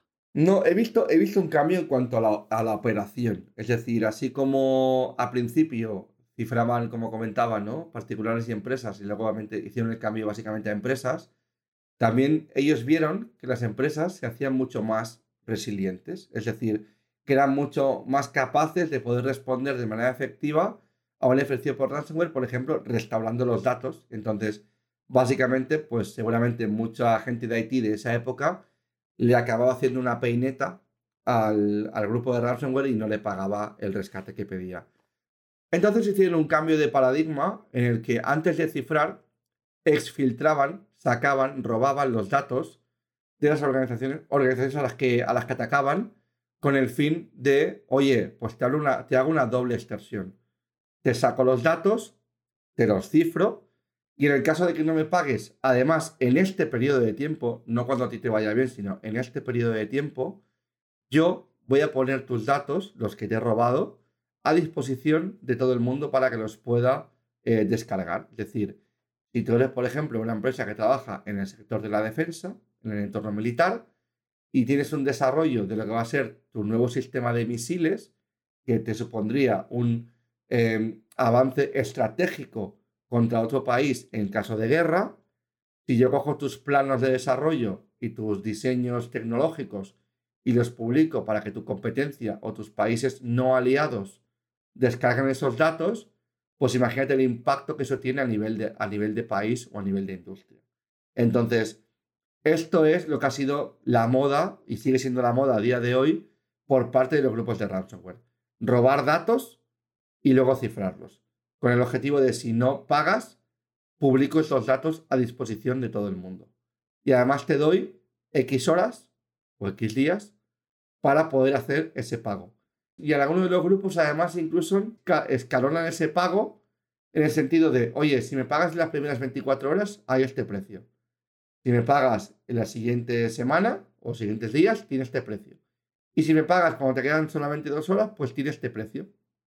Obviamente, cuanto más espere la empresa o la organización pública, pues más dinero tiene que pagar para poder recuperar los datos. Como la administración y las multas que mencionábamos antes. Un poco como, como el Ministerio de Hacienda, un poco sí. Sí, sí, un poco igual, un poco igual.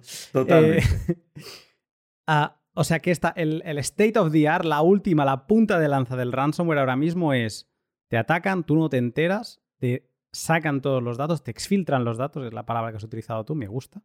Eh, exfiltran los datos, una vez lo tienen en su posesión, te lo cifran todo y, ahí es cuando te das cuenta y ahí es cuando te dicen, bueno, vale, y a partir de aquí, mm, digamos que con exfiltrando los datos han ganado eh, temporizar el ataque, que antes a lo mejor te lo cifraban todo y tú pagabas, pues mira, de aquí un mes te voy a pagar, no, no, no, voy a correr. Y con esto han hecho, han acelerado el pago, han acelerado que también te, quitan posibilidades, ¿no? Porque mm, si no tienes ni idea de lo que está pasando, a lo mejor te planteas, dices que como vaya la policía ahora, como intente buscar la manera, ¿no? Estudiar de qué manera tal, estoy perdiendo pagos ya, estoy perdiendo posibilidades de deshacerlo de forma económica. no, solamente, no solamente eso, sino que ellos en la, en la, nota de rescate ya te avisan, ¿eh? Oye, si vemos una empresa negociadora o un grupo de policía que habla, que en lugar de que sea una conversación, es decir, si yo como operador de ransomware te cifro a ti uno de los archivos y te los saco antes, y yo te digo, oye, yo quiero hablar contigo, no quiero hablar con una empresa policial, o sea, con un grupo policial o con una empresa negociadora que va a saber qué decir, cómo decirlo. Es decir, si yo te pillo haciendo alguna cosa de estas, la relación se termina y yo te publico los datos y no quiero saber nada de ti, ni, y no quiero ni tu dinero, pero te voy a publicar los datos y te voy a, y te voy a intentar, me perdonen por la expresión, pero te voy a intentar joder la vida, es, así. Eh, ellos no quieren empresas, no, quieren empresas negociadoras, no quieren grupos policiales en medio negociando con ellos, quieren hablar con la víctima directamente. Me acuerdo de pequeño, vi, fui al cine a ver la película que se llamaba Ransom. Yo no hablaba inglés. Yo no sabía qué iba a ver. O sea, sabía más o menos de qué iría, pero no, no tenía mucha idea, ¿no? Eso de ransom luego acabé viendo que significaba secuestro, ¿no? Y mm, esa película creo que era de Mel Gibson, le secuestraban al hijo, mm. ¿no? Y, y, esto está muy bien darse cuenta o reforzar la idea de que esto al español se podría traducir como un secuestro de datos. Y pasa como en un secuestro de película.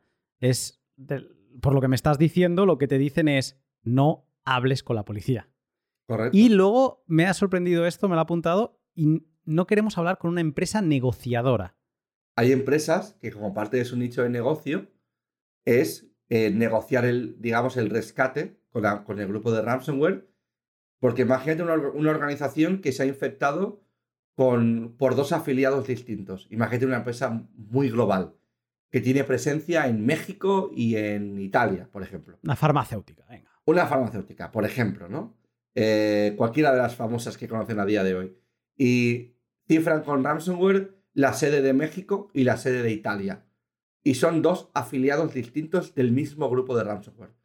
¿Vale? Los, dos quieren cobrar. Y los dos son del mismo grupo, pero los dos. Es decir, no hay un, deal ahí, una oferta de dos por uno. Y tú, si un rescate cuesta 4.000, el otro cuesta otros 4.000. Entonces, no te hacen un 2 por 1 ¿no? No te hacen un 2 por 1 Entonces, ¿Qué hacen estas empresas negociadoras? Se encargan de hablar con los afiliados y decir, oye, mira, soy la empresa tal, eh, voy a encargarme de negociar contigo eh, la, entrega de la clave de descifrado de, este ataque que ha sufrido esta organización, que es la misma empresa con dos sedes en dos países. Y eh, lo que te voy a pedir es que me hagas un descuento sobre el precio final. Y entonces muchas veces lo han conseguido, han conseguido un descuento sobre, sobre el precio final. Em, y además se encargan también de, testear, de hacer un testing, de hacer una prueba de que el descifrador eh, funciona, porque se había visto en el pasado que el descifrador contenía otro cifrador. Es decir, tú pagabas, te entregaban el, descifrador, el descifrador en efecto descifraba todos los archivos y al cabo de cinco minutos estaban otra vez cifrados con otra clave distinta. Esto se ha dado. Entonces siempre se dice que las pruebas de descifrado lo, hagas en un entorno controlado y que tengas un experto contigo, que un experto una experta que, se, que te pueda ayudar en, el apartado de descifrado porque es una parte pues muy sensible, muy, muy importante. Entonces, hay empresas que parte de su catálogo de servicios es negociar con los grupos de cibercriminales para conseguir ventajas en esta negociación. Eso sí, hay grupos que esto no lo toleran y que si te pillan usando una empresa negociadora, directamente te doblan o te triplican el precio del rescate directamente, o te publican los datos o una parte de los datos en castigo por utilizar o saltarte las normas de lo que ellos han, digamos que es una línea roja para ellos, básicamente. Explota la cabeza. Explota la cabeza muchas cosas que has dicho, como lo de testear, que realmente vayan a poner descifrar todo lo que se ha cifrado. me hace pensar mucho en Bitcoin, porque al final Bitcoin es todo eso. Es tú estás, eh, tienes una clave pública, una clave privada, eh, todas las transacciones al final estás como eh, cifrando una información para luego cuando la quieres, mm, cuando quieres pagar a alguien, o sea, estás cifrando tus Bitcoin para cuando quieres pagar, los descifras, ¿no? Se podría hacer un símil similar, valga la redundancia. Entonces, mm, claro, es el juego, o sea, me imagino ese momento de vamos a testear que lo que me vas a pasar es lo bueno sin que me pases lo que me vas a pasar, porque si me pasas lo que me vas a pasar ya no te tengo que pagar. Entonces, eh, técnicamente tiene que ser divertido para los que les gusta esta parte criptográfica.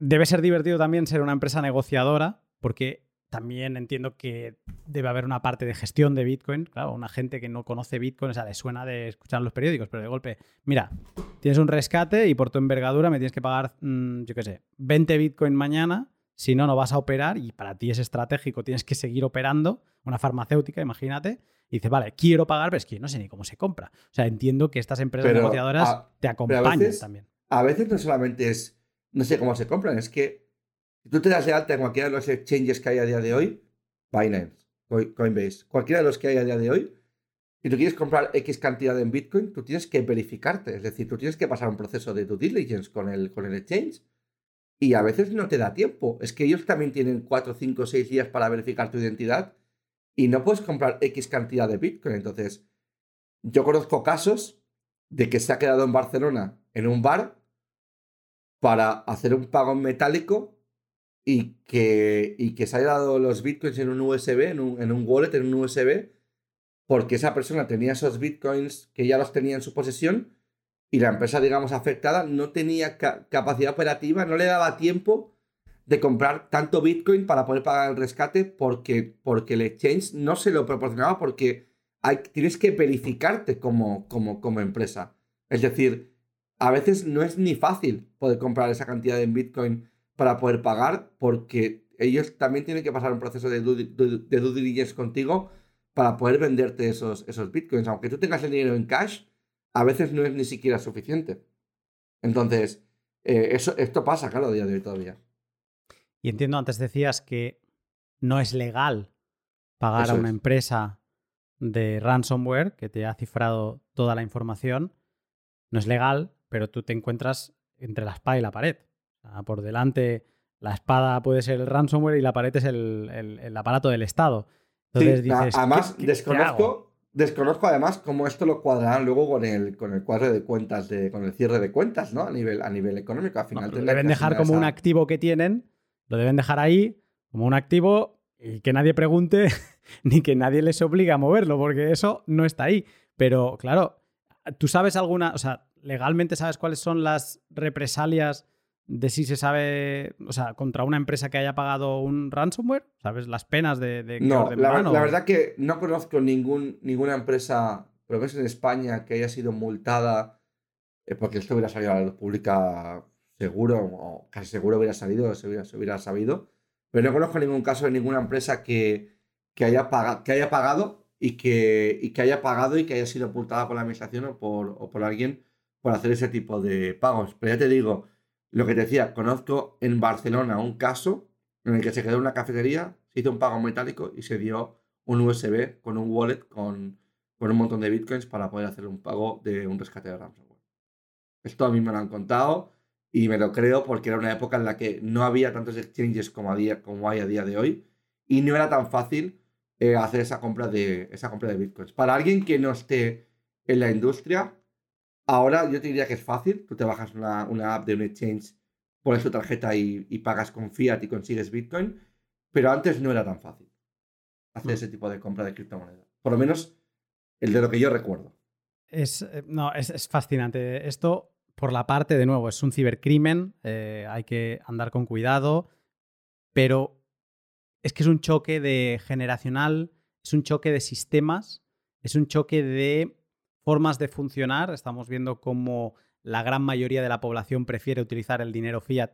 Es lo que conoce, es lo que entienden, no se quiere romper la cabeza con otra cosa, pero y vemos cómo los cibercriminales, por el otro lado, entienden las, eh, pues las virtudes que tiene Bitcoin para todas estas cosas, que no, tiene que no se puede bloquear, etcétera, etcétera. Y es este choque de dos mundos, de dos maneras de funcionar. Y claro, hay gente que lo puede tener por la mano y decir, bueno, pues sí, venga, va, ya me voy, vamos a destinar esta parte de, la, de capital de la empresa, eh, compramos Bitcoin y mira, es a fondo perdido, pagamos y seguimos. Pero hay el que no debe tener ni idea y claro, es un choque, es un choque mental que entiendo que estas empresas ya no solo negociadoras, sino que también de que les lleven de la mano, ¿no? De, oye, me ha pasado esto y que diga, bueno, ven aquí, no te preocupes, bueno, preocúpate un poco en la seguridad de tus sistemas, pero a partir de ahora yo te llevo de la mano y vamos a ver qué, sacamos. Y, además probablemente tengan un capital grande en Bitcoin que pueden utilizar para, digamos que tendrán ya wallets con dinero para poder hacer estos pagos rápido. Porque te digo, hay operaciones, hay grupos que, que están dando, no sé, dos, tres días para poder pagar o, horas, o por sobre todo una empresa grande, ¿no? Una empresa que sea muy, muy grande y además, por ejemplo, que tenga departamento de ciberseguridad, oye, 24 horas para hacer el pago, no te voy a dar más. Entonces, si no publico tus datos. Y de hecho, esto seguro que también le puede interesar a tus oyentes, ha habido casos en los que una empresa que iba a salir a bolsa han puesto en, las páginas que ellos tienen para colgar eh, datos sobre las víctimas robadas, han anunciado que iban a poner esa empresa que iba a salir a bolsa y han hecho en algunos de los casos caer las acciones eh, de esa bolsa en la salida a bolsa, en, su proceso de, de IPO, ¿no? Sin que a lo mejor hubiera datos a filtrar. No, no, es que no había datos para filtrar. En los casos que ha pasado no había datos para filtrar. O había una chorrada que no le importaba a nadie. Me fascina, me fascina.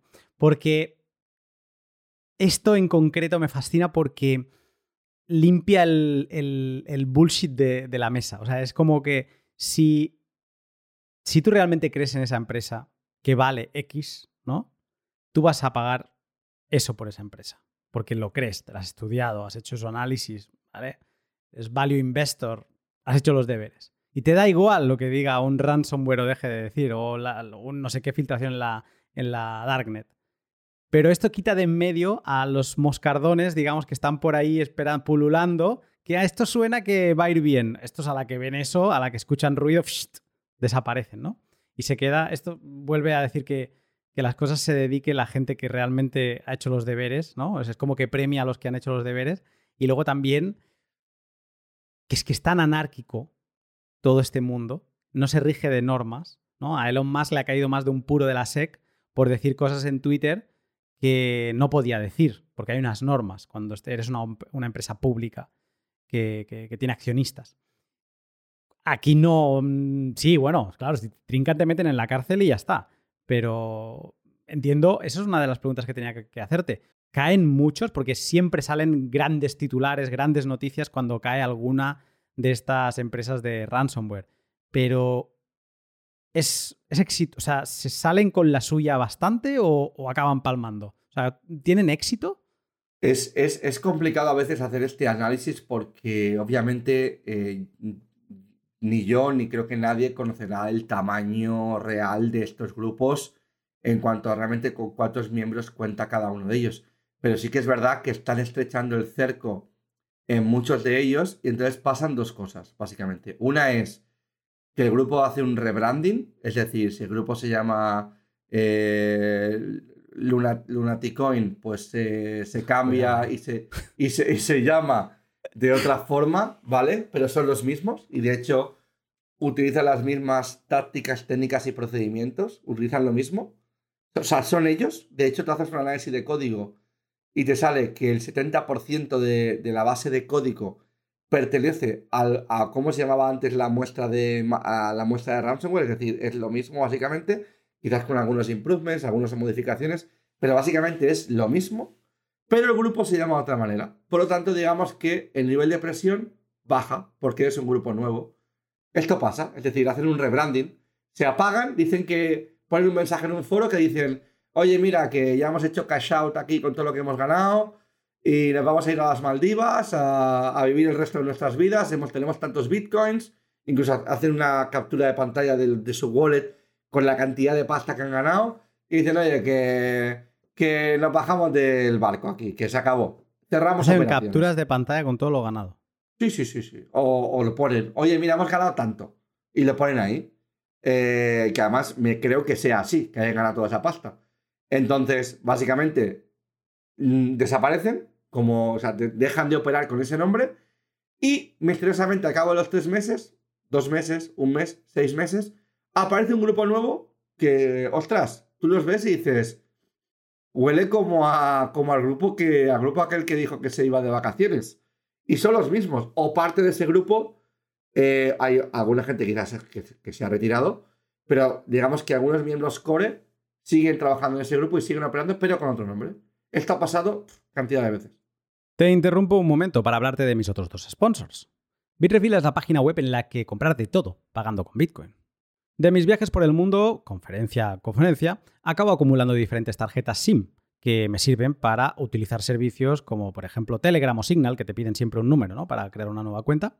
Pues yo, estando a kilómetros de distancia de esos países, consigo recargar las SIMs para que no se me caduquen gracias a Bitrefill. Porque es que en Bitrefill puedes hacer esto mismo en prácticamente todos los países del mundo. Y no solo eso.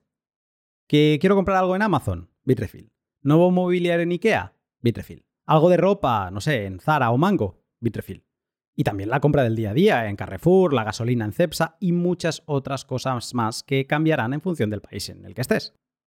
Ah, y has de saber que si utilizas el código lunático en mayúsculas, este no vale en minúsculas, eh, lo utilizas como código de descuento en la salida del carrito, te devolverán un 5% más en satoshis. Si tú pagas un valor de 100 dólares, pues solo por el código 5 dólares te vuelven en satoshis.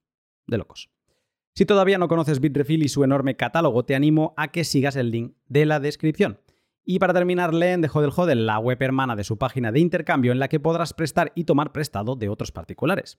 Todo bajo la misma premisa y filosofía que el exchange, sin ceder datos personales ni nada de esto que no nos gusta.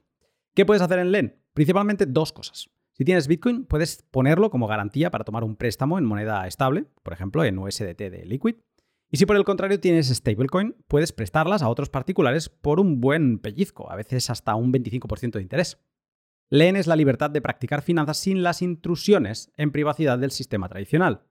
Si todavía no conoces su nueva interfaz o no le has echado un vistazo en general, te animo a que la visites.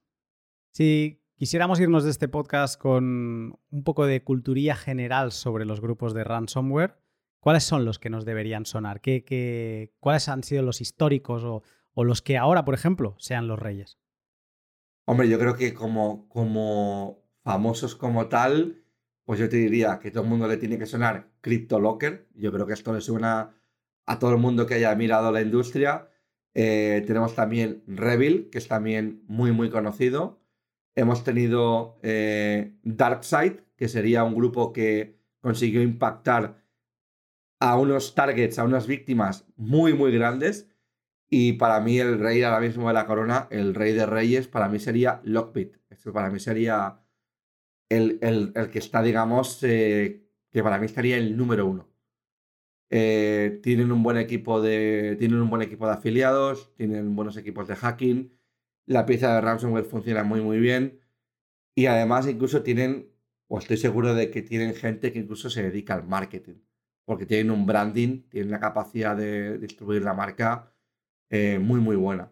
Eh, y están, digamos, marcando tendencia eh, y aprendiendo de lo que hacen otros grupos de ransomware que operan como ellos y están adquiriendo, pues si el grupo de Black Cat, que es otro grupo, son muy buenos en XYZ, vamos a añadir estas funcionalidades a nuestra muestra de ransomware y vamos a dar el mejor producto a nuestros afiliados para que trabajen con nosotros. Esta es como la marca principal de, este grupo de ransomware. Para mí son los reyes, Lockbit. por momentos yo no sé ya qué decir, porque marketing. marketing, totalmente. Mira, hay una, hay una anécdota que eh, los, para filtrar los datos, tú puedes utilizar una herramienta que utilizaría un administrador de sistemas, por ejemplo, un Filecila, donde tú colocas unos datos y los mandas a un servidor al que quieras, pero hay grupos de ransomware que han decidido desarrollar sus propias herramientas, al final son desarrolladores, sus propias herramientas para exfiltrar datos. Y la gente de Lockbit desarrolló una tabla comparativa con todas las herramientas que utilizaban los afiliados a nivel mundial para exfiltrar datos y la suya. Hicieron una comparativa en cuanto a velocidad de exfiltración, diciendo que su herramienta era la mejor para hacer esa tarea en cuestión. Entonces, al final estás lanzando. Y yo pensaba que esa tabla la había desarrollado una empresa de ciberseguridad, como haciendo una comparativa. Y no, no, era el propio grupo de Lockbit que había hecho una tabla enseñando al mundo, mostrándose al mundo de que ellos tienen la mejor herramienta para hacer filtración de datos. Entonces, eso es, eso es un, vamos, es un punch de marketing brutal en, en, versus en versus a otros grupos que no hacen esas acciones de marketing hacia nadie. No, y que me imagino, estaba pensando un momento, o sea, tú eres una empresa convencional y tienes un departamento de marketing y cuidado, quien me escuche de departamentos de marketing voy a hacer muchas, eh, voy a decir muchas tonterías a partir de ahora, pero yo qué sé, piensas pues en las empresas de publicidad que existen, ¿no? Que si Google, que si Facebook y miras a ver pues qué anuncios van a funcionar mejor, haces un análisis de mercado y vas en base a los datos cómo vas cambiando tus estrategias y demás, ¿no? Eso sería como el, lo normal. Pero me imagino que todas estas, eh, pues Lockbit, haciendo su campaña de marketing, pues claro, la mentalidad es otra, es no, ¿a qué mercados de la Darknet vamos a ir o a qué foros de la Darknet vamos a ir para, digamos, publicitar nuestros servicios, dónde vamos a dejar. O sea, que incluso tiene que ser desde el punto de vista del empleado de marketing o del director de marketing de sea, pues que, ya lo sé, ¿eh? que son cibercriminales, pero ha de ser hasta interesante el reto mental, intelectual, de decir cómo posiciono yo por canales que no son los convencionales, que son totalmente eh, pues deep web y demás, ¿no? Tienen otros cauces. ¿Cómo hago yo el marketing de esto? O sea, que hasta eso tiene un pod también, con alguien que esté ahí. No sé si alguien me escucha y quiere contactarme y trabaja para alguna empresa así, no sé, ya miramos cómo lo hacemos, cómo lo hablamos. Eh, pero si me explican cómo funciona todo este tema, me parece hasta interesante el, ver, porque claro, es otro mundo. No, no, totalmente. Y ya te voy a explicar también una, cosa que también la gente yo, creo que le explotará la cabeza. Las empresas, eh, las empresas que operan en, de normal, digamos, que no están en el mundo del cibercrimen, una, una empresa normal, disponen de un, de un, programa que se llama Book Bounty. ¿Vale? Estos programas de Book Bounty lo que hacen es, oye, yo abro un programa de, pago de recompensas para aquellos investigadores que encuentren un fallo de seguridad y en lugar de venderlo en el mundo underground, en el mundo de la Darknet, me lo dices a mí y yo te pago por ese trabajo. Es decir, si tú encuentras una manera de eh, sacar los datos de usuario de mi base de datos, haciendo empleando una técnica de hacking, pues yo, dependiendo de lo que hayas encontrado y cómo lo hayas explotado, te voy a pagar por ese trabajo.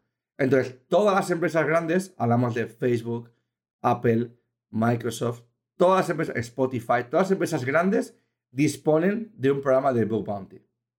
Vale. El grupo Lockbit, hablamos de algo que ha sucedido el año pasado, han abierto un programa de Bug Bounty. Es decir... No, no la he visto venir. Mira que lleva rato, ¿eh? No la he visto venir. Han abierto un programa de Bug Bounty en el que ellos dicen, oye, si encuentras un fallo en nuestra infraestructura, si encuentras una manera de llegar hacia arriba de la pirámide, es decir, que tú consigues, por alguna técnica de hacking, por alguna filtración de datos, saber quién es el, main developer, ¿no? Es decir, el, desarrollador principal de Lockbit. Porque, porque yo qué sé, porque se ha dejado su nombre de usuario en un fichero. Yo qué sé, cualquier, cualquier historia, te vamos a pagar hasta un millón de dólares por eh, cualquier información que lleva a nuestra detención o cualquier fallo en nuestra infraestructura que lleve a, que no podamos operar. Entonces, te vamos a pagar por ese tipo de, eh, de, findings que un investigador, que claro, aquí entraría en el saco investigadores que estén en el lado del bien o investigadores que estén en el lado del mal, ¿no? Que, digamos que quieran reportarnos esto y te vamos a pagar. Entonces, ellos digamos que, o encuentres, por ejemplo, un fallo de cómo descifrar nuestros archivos sin pagar por algún tipo de fallo en la implementación de la, del cifrado con clave pública, clave privada, yo qué sé, algún tipo de investigador loco que sabe mucho a nivel de matemática y es capaz de encontrar un ataque de tipo plaintext o similar en nuestro cifrado de archivos que consigamos sacar los archivos sin pagar. Entonces, ellos han abierto y han anunciado un programa de Book Bounty para que cualquiera pueda colaborar con ellos. Y además dicen, por cierto, si eres del FBI o similares, también eres bienvenido a participar en este programa y que te podamos pagar por información que tengas sobre nosotros. No, sin palabras, sin palabras. Es, es, eh, alucinante. a mí me rompe mucho los esquemas por la parte de mm, anarquista que tengo, de ver como algo que evidentemente, como la película aquella del hoyo de Netflix, ¿no? Aquel que decía todo el rato, uh, obvio. O película pues la película es buenísima. La película es buenísima. Pues aquel que todo el rato está diciendo obvio, pues obviamente esta gente no sigue ninguna ley, no sigue ninguna regulación. Y me viene el profesor Bastos, que es eh, pues anarcocapitalista, diciendo, o sea, sus palabras de decir que en, en anarquía las cosas se regulan también, que la anarquía no es el caos. O sea, que la falta de Estado, la falta de un ente superior que te diga lo que puedes o no puedes hacer no significa que tú actúes en el caos. Y es un ejemplo clarísimo. Y, además con estructura, con un gobierno claro, porque la falta de Estado no significa que no existan gobiernos, con un gobierno claro y a partir de ahí, pues incentivando, en este caso, un, programa de, fallos en el software que te recompensan si encuentras un agujero. Es alucinante, eh, mm, increíble. Pues pensar que, pensar que el negocio del ransomware mueve más dinero que la trata de blancas o la venta de armas. Es decir, de cifras? ¿Se saben cifras de lo que mueve? Sí, hay, un estudio del FinCEN eh, de Estados Unidos que obviamente van a dar datos de lo que ellos tienen detectado, pero y aquellas empresas que no, que no han avisado y que han pagado y que siguen pagando, es decir, eso, eso nunca se va a saber. Pero mueve más dinero que la venta de armas y la trata de blancas. Es decir, es un, es un negocio que mueve muchísimo, muchísimo dinero. Entonces, ¿qué es para el grupo Lockbit pagar un millón, 10 millones o 100 millones por información que lleve a su captura? Cacahuetes, realmente. Cacahuetes. Entonces, ¿cómo no abrir un programa de Bug Bounty? Pues sí es lo mejor que han hecho eh, recientemente, a nivel, de, a nivel estratégico, digo, como supervivencia de grupo, porque llevan mucho tiempo activo, no han hecho un rebranding y para mí son los reyes, porque este tipo de acciones te hace ser el rey en esta industria. Increíble.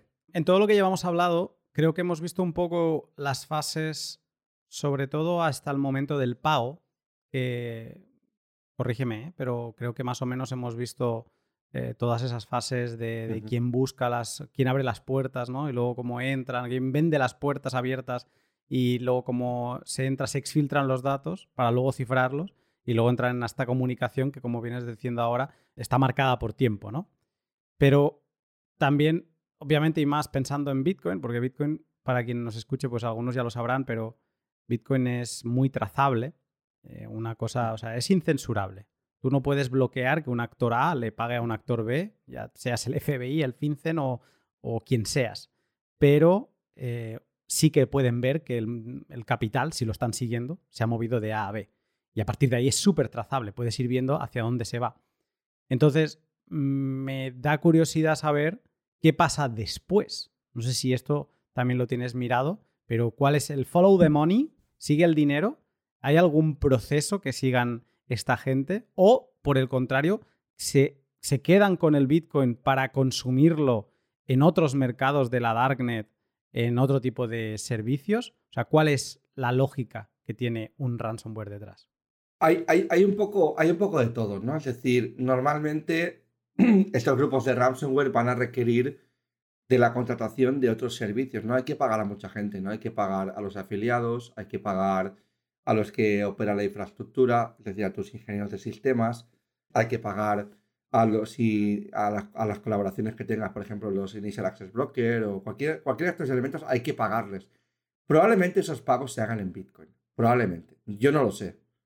Y no recuerdo ningún, ninguna investigación que hable sobre esto, pero probablemente la facilidad es que lo hagan en Bitcoin, ¿vale? Eh, no sé si de wallet a wallet, eh, si utilizan algún exchange, no lo sé, no desconozco, ¿vale? Lo que sí que sé es que utilizan mixers. Esto lo que se hace es para poder ocultar los wallets origen y destino de, este dinero. No sé si has hablado de esto en tu podcast, eh, sobre el tema del servicio de mixers. Bueno, pues entonces eh, básicamente es eso. Inicias una transacción contra un wallet destino en el que multiplicas esa transacción contra miles y miles de wallets para luego, digamos que el destino final de ese wallet en el que tú realmente quieres enviar el dinero, pues sea difícilmente trazable el poder, digamos, saber eh, dónde va la transacción. Esto, una vez encontramos un símil, porque lo hemos explicado, las dos principales. Em, o sea, porque mixings hay de dos tipos. en un servidor central, ¿eh? que sería como pues una web donde vas y ahí envías tus Bitcoin y confías en que te los devuelvan mezclado. Y eh, luego hay los descentralizados, donde haces una transacción colaborativa con mucha otra gente y te ocultas entre esa multitud para salir por el otro lado y que no sepan quién eres. Esto he encontrado una analogía con el mundo real que se entiende. Es en cualquier película donde hay una persecución con un coche, ¿no? Y además vamos a involucrar helicópteros, coches de la policía, o sea, te sigue de todo, ¿no? Como si fuera GTA. Pues eh, tú corres, corres, corres con tu coche y te metes en un almacén de estos grandes, rollo DHL, Amazon, o sea, un enorme, ¿no? Y tú vas con un coche azul. Te metes dentro y por el otro lado del edificio salen 10 coches rojos ¿vale? O 10 coches azules, da igual, ponle el color que quieras. Y entonces todos toman rutas distintas, o sea, toman todos los ejes cardinales, los subdividen y ¡pum! Y ahí el helicóptero, los policías tienen que escoger a cuál vamos. Pero lo que hacen estos mixers, por ejemplo, el caso de Samurai es como bastante claro, es que se van, cada uno de estos 10 coches se van a otros almacenes y salen otros 10. ¿no? Entonces estamos siguiendo ya a 100 coches. Y luego se salen esos 100 se van a otro almacén y salen otros 100. Entonces llega un momento donde pueden conseguir, si no cometen errores, perder la pista del observador. Me gusta, me gusta mucho el símil porque, porque se entiende perfectamente la complejidad detrás de seguir operaciones de este tipo, ¿no? Entonces, aparte de los mixers, obviamente con el dinero que manejan, tienen, no sé si tendrán un, un, CFO, lo desconozco, pero obviamente tienen... Seguramente, con todo lo que me has dicho, vamos. Claro, sería lo normal, pero, pero básicamente tienen gente que, que es experta en lavado de dinero. Entonces, de ahí, normalmente lo que se, se ha utilizado de manera histórica en el cibercrimen ha sido o bien la compra de arte, es decir, ¿cuánto, cuánto vale un cuadro? Yo no, yo no lo sé, yo, yo, creo que es difícil ponerle un precio a, algo que es lo que consideres que vale. Exacto. De hecho, cuanto más hype tenga el, el, artista, pues más dinero va a valer, va a valer eso, ¿no? Eh, el otro día me hablaban de un, de un cuadro, no sé si está en el Prado, que es un cuadro, es un lienzo totalmente en blanco, que yo no he acabado de entender. Bueno, es que yo no, la verdad que de arte no sé, pero, pero que es algo... ¿Cuánto vale ese cuadro? Joder, pues es un lienzo en blanco, no tengo ni idea, ¿no? Em, otra cosa que se hace también es eh, casinos y casas de apuestas, porque es una manera también de lavar dinero allí. También se ha visto casos en los que se han utilizado lo que se llama la figura del mulero, una mula. Eh, la gente conocerá la mula como, como aquel que lleva droga de un punto A a un punto B. en el punto A tienes un ratero local que te da la droga y tú vas a un país X. Eh, por ejemplo, entras, vienes, de, vienes de un país, que sé, que tampoco quiero estigmatizar ningún país, pero eh, en un país de Latinoamérica te entregan la droga y llegas a España y, y la, digamos que aquí luego se la entregas a, otra, a otro tío local que se va a encargar de hacer la distribución y demás pues eso se, conoce como mulero, ¿no? Pues en el mundo del cibercrimen también están los muleros, que por ejemplo pueden ir a un cajero o te pueden hacer la venta de bitcoins o el intercambio a fiat y ese dinero luego pues dárselo a alguien en cash o una maleta en otro sitio y ellos se llevan un porcentaje por eso. Hay muleros que saben que son muleros y muleros que no saben que forman parte de un ecosistema eh, de industria de cibercrimen donde están haciendo acciones ilegales. Hay los dos casos. Entonces, básicamente, el follow the money sería, sería eso. Lavado de dinero en casinos o casas de apuestas, o compra de arte, y servicios de mixers para ocultar el destino, o intercambio a otro tipo de criptomoneda eh, que no tenga trazabilidad, como podría ser Dash o, Monero en este caso.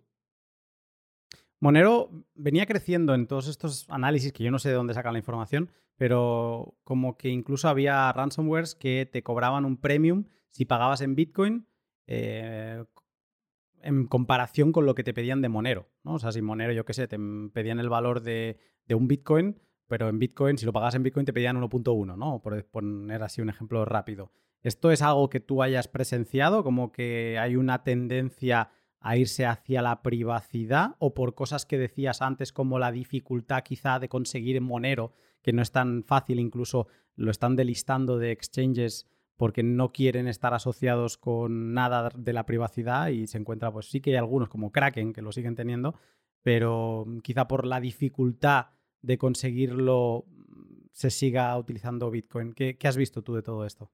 Yo creo que los grupos mayoritarios, los grandes, están, o sea, han estado, están y seguirán utilizando Bitcoin. Es decir, este va a ser, yo creo que esto no creo que cambie ni en corto, ni en medio, ni en largo plazo. Es decir, tú como grupo cibercriminal lo que quieres es dar la máxima facilidad de pago a la víctima. Es decir, si tú empiezas a decir, no, tienes que, tienes que pagar en Monero, es que además para pagar en Monero tienes que hacerlo de esta manera, es que no te van a pagar. No, te van no y si encima no quieres que se involucren empresas negociadoras que quizá les ayudarían a hacerlo eso, ¿no? Eso es. Entonces es como que vas a lo fácil. Y como no, hombre, si existiera una pasarela que dijeran, eh, mira, pon aquí tu tarjeta y pagas en Monero directamente a este wallet. No sé si existe algo así. Bueno, Kraken quizás, ¿no? Si haces el...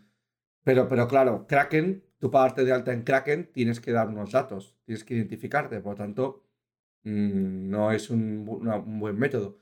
Entonces, yo no creo que esto cambie. Ha habido grupos ¿eh? que, han, que, han, aceptado dinero en Dash y en, y en, y en, Monero, pero, pero, pero yo creo que la mayoría Italia, el 99,95% es Bitcoin, estoy seguro.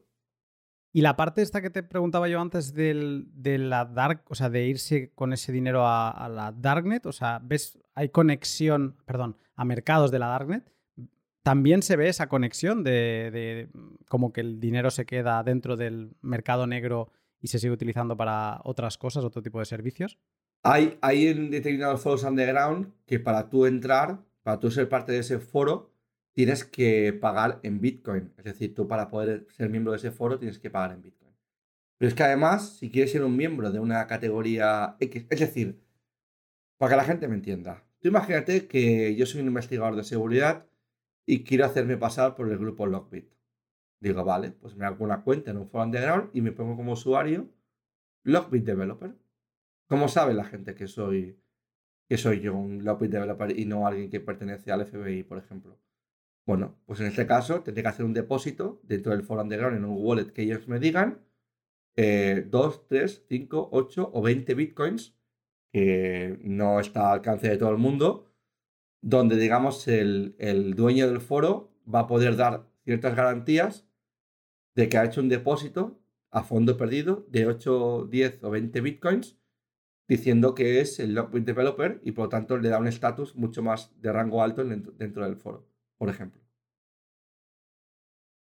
Es alucinante, porque también se conecta con muchas otras cosas que hablamos, ¿no? De, del tener que poner el skin in the game, eh, también el, proof of work aplicado a, esto, ¿no? Es decir, bueno, tú quieres entrar, dices que eres tal, bueno, que luego también, obviamente, un, Estados Unidos con todo lo que llega a, expropiar. Creo que, por ejemplo, al equipo este que atacó la tubería, no me acuerdo cómo se llamaba, antes lo has mencionado tú, eh, creo que a estos los pillaron por, por cómo eh, hicieron el cash out de, de, los Bitcoin y esos Bitcoin están requisados.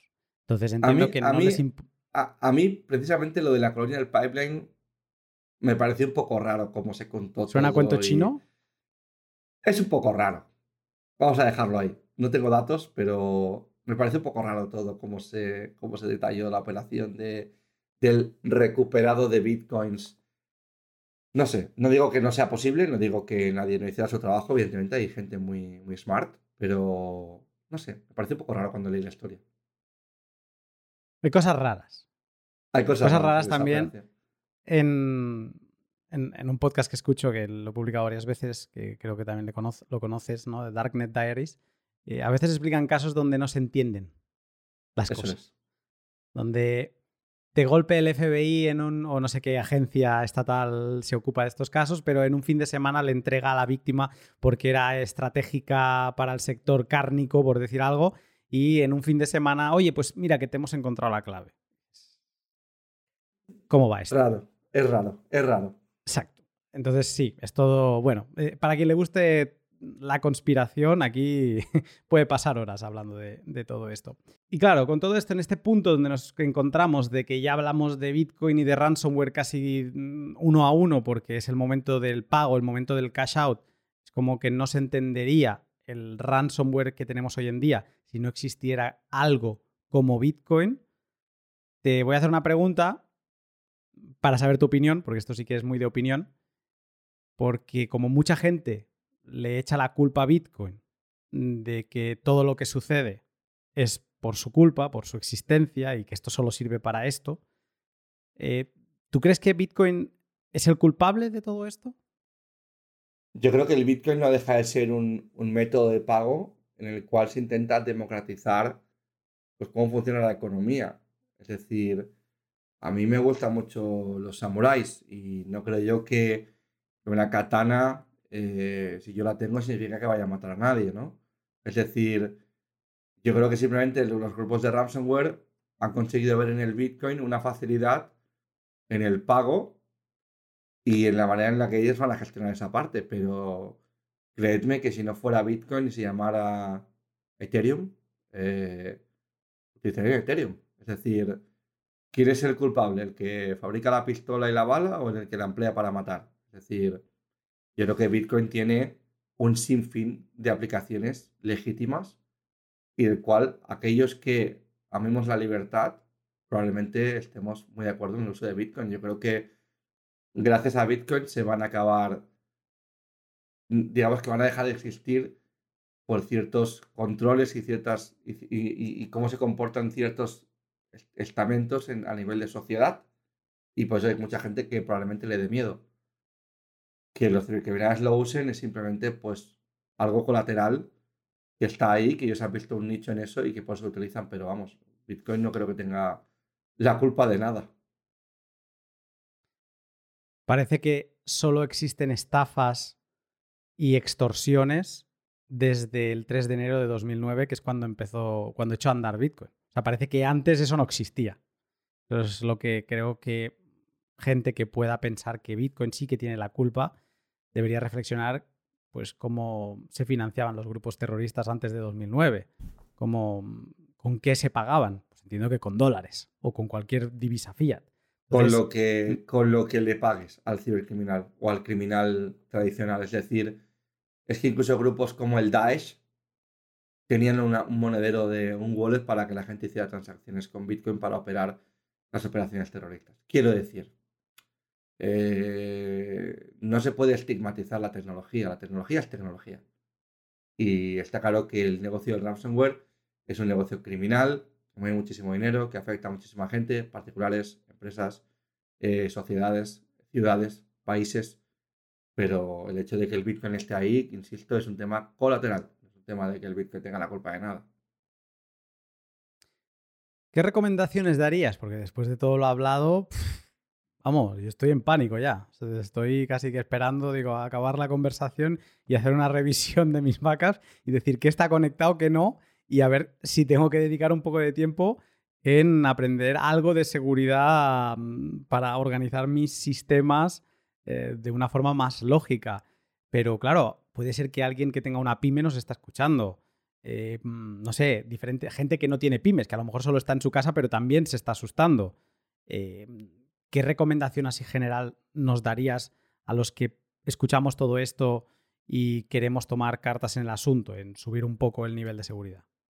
Pues yo diría que para mí lo más importante sería en el que tú mismo, tú misma, te, te intereses por este tema. Es decir, que por ejemplo, gastes lo que, la duración que dura, este, este podcast en escucharnos a ti y a mí hablando sobre este tema. Aprendiendo sobre cómo funciona esta industria, cuáles son los intereses y en qué nos tendríamos que enfocar para, para protegernos. Esto sería, el, o sea, el poder aprender que si estás utilizando tecnología, tienes que saber de tecnología. Esto no significa para nada que tú tengas que saber a nivel criptográfico cómo funciona Bitcoin o que tengas que entender cómo hacer ingeniería inversa de un malware. No. Hablamos de cómo funciona la industria a modo general. Y por ejemplo, este tipo de espacios, como el que estamos intercambiando tú y yo, ayuda mucho a este tipo de público a entender cómo funciona esta industria. Este sería para mí el punto más importante. Y el segundo, obviamente, sería el poder analizar lo que nosotros, nosotros los de ciberseguridad llamamos la superficie de ataque. Es decir, si yo estoy dentro de una habitación donde tiene dos ventanas y una puerta, y estoy esperando que alguien me ataque, probablemente no va a entrar por el retrete. Va a entrar por las ventanas. ni por el muro. ni por el muro, a no ser que seas el maldito Hulk. Hulk. Entonces, eso es. Entonces, la superficie de ataque trata sobre proteger estas dos ventanas y esta, y esta puerta. Entonces, si yo tengo un sistema en el cual tengo todos mis datos en local y nunca hago una copia de seguridad, pues está claro que si alguien se lleva mi torre, pues lo he perdido todo. Si yo tengo las copias guardadas en un proveedor de cloud, Google Drive, Amazon, el que utilices, da igual, y no tengo segundo factor de autenticación, si alguien me roba mi clave porque es Neptuno 84, pues está claro que todo el mundo tendrá acceso a mis datos. Si yo pongo un segundo factor de autenticación en el que te hace falta mi usuario y mi contraseña y un código eh, aleatorio que se genera cada 30 segundos, limito mucho la exposición de que me puedan robar los datos. Entonces, todo este tipo de cosas hay que sentarse un día y decir, mira, hoy me pongo una peli, me analizo todo lo que tengo, cómo, cómo opero yo en Internet y trato de hacer lo que llamamos un análisis de riesgos y ver, oye, cuánto me importa lo que yo tengo, dónde lo quiero colocar y qué hago para protegerlo. Y es algo que, sinceramente, a día de hoy, de cómo están los proveedores cloud, de cómo están la tecnología disponible, es algo muy sencillo. Es gastar un poco de tiempo y sobre todo tener interés. Y si no tenemos ni el tiempo, ni el interés, ni la maña, acércate a una asociación local en tu barrio que te pueda ayudar a operar estos archivos. Aquí en Badalona, por ejemplo, tenemos una asociación que se encarga de ayudar a las personas mayores o gente con, que tiene poco acceso a tecnología a implantar este tipo de cambios, por ejemplo, donde yo vivo. Entonces, oye, es algo que, que seguro que al lado de tu barrio o en tu ciudad hay algo así que te puede echar una mano. Al final es interés. Es Eso es. dar el paso y si se pide ayuda, yo esto lo digo mucho para temas de Bitcoin, de antes, o sea, cuando te surge la duda de si te está contactando el de Ledger o te está contactando un estafador y te está pidiendo cosas que a lo mejor tú no entiendes, pero no deberías estarle compartiendo, no te muevas. Es como cuando te deslumbra un coche que viene en sentido opuesto. La norma es decir, frena, no aceleres. Si no ves nada, frena. Pues esto es lo mismo, frena y lo segundo, haz un tweet, pregúntalo. Claro. Y seguro que alguien de la comunidad te contesta, te dice, "Ch, eh, calma, ¿no? Y un poco haces una revisión de los diferentes comentarios y, y sacas una conclusión. Pero mm, que creo que lo importante es, es querer hacer ese movimiento y me has dado una idea que desde ya mm, voy a, a ponerlo en la lista de hacer un podcast mm, de prácticas mínimas de seguridad, como has mencionado tú una, que la gente pasa mucho por alto, que es el segundo factor de autenticación. Esto es, eh, pero es que no cuesta nada. Mucha No gente ya se está relacionando porque hay servicios que te obligan a tenerlo, pero no cuesta nada y te da un, ganas una seguridad enorme, ¿no? En relación Mira, a no te- tenerlo. te- mira, el, activar el segundo factor y la gente que utiliza Windows no utiliza una cuenta de administrador local, es decir, que tú te crees una cuenta sin privilegios, no solo la utilices para trabajar, mitiga el 90 y pico por ciento de problemas de seguridad. Solamente hacer eso. Cuenta sin administrador en la máquina, si utilizas Windows, y un segundo factor en tus cuentas online. Esto te mitiga, no te, no te imaginas la cantidad de ataques por parte de un tercero. O sea, sin ninguna duda. Yo siempre digo a la gente que esto es lo primero que tiene que, que hacer y yo a familiares y amigos, lo primero que les digo es, oye, en tu cuenta de Instagram ponte segundo factor, porque cuando luego te cojan la cuenta y te publiquen una foto que no eres tú o te roben la cuenta, empieza el drama y ya es complicado realmente volver, volver atrás.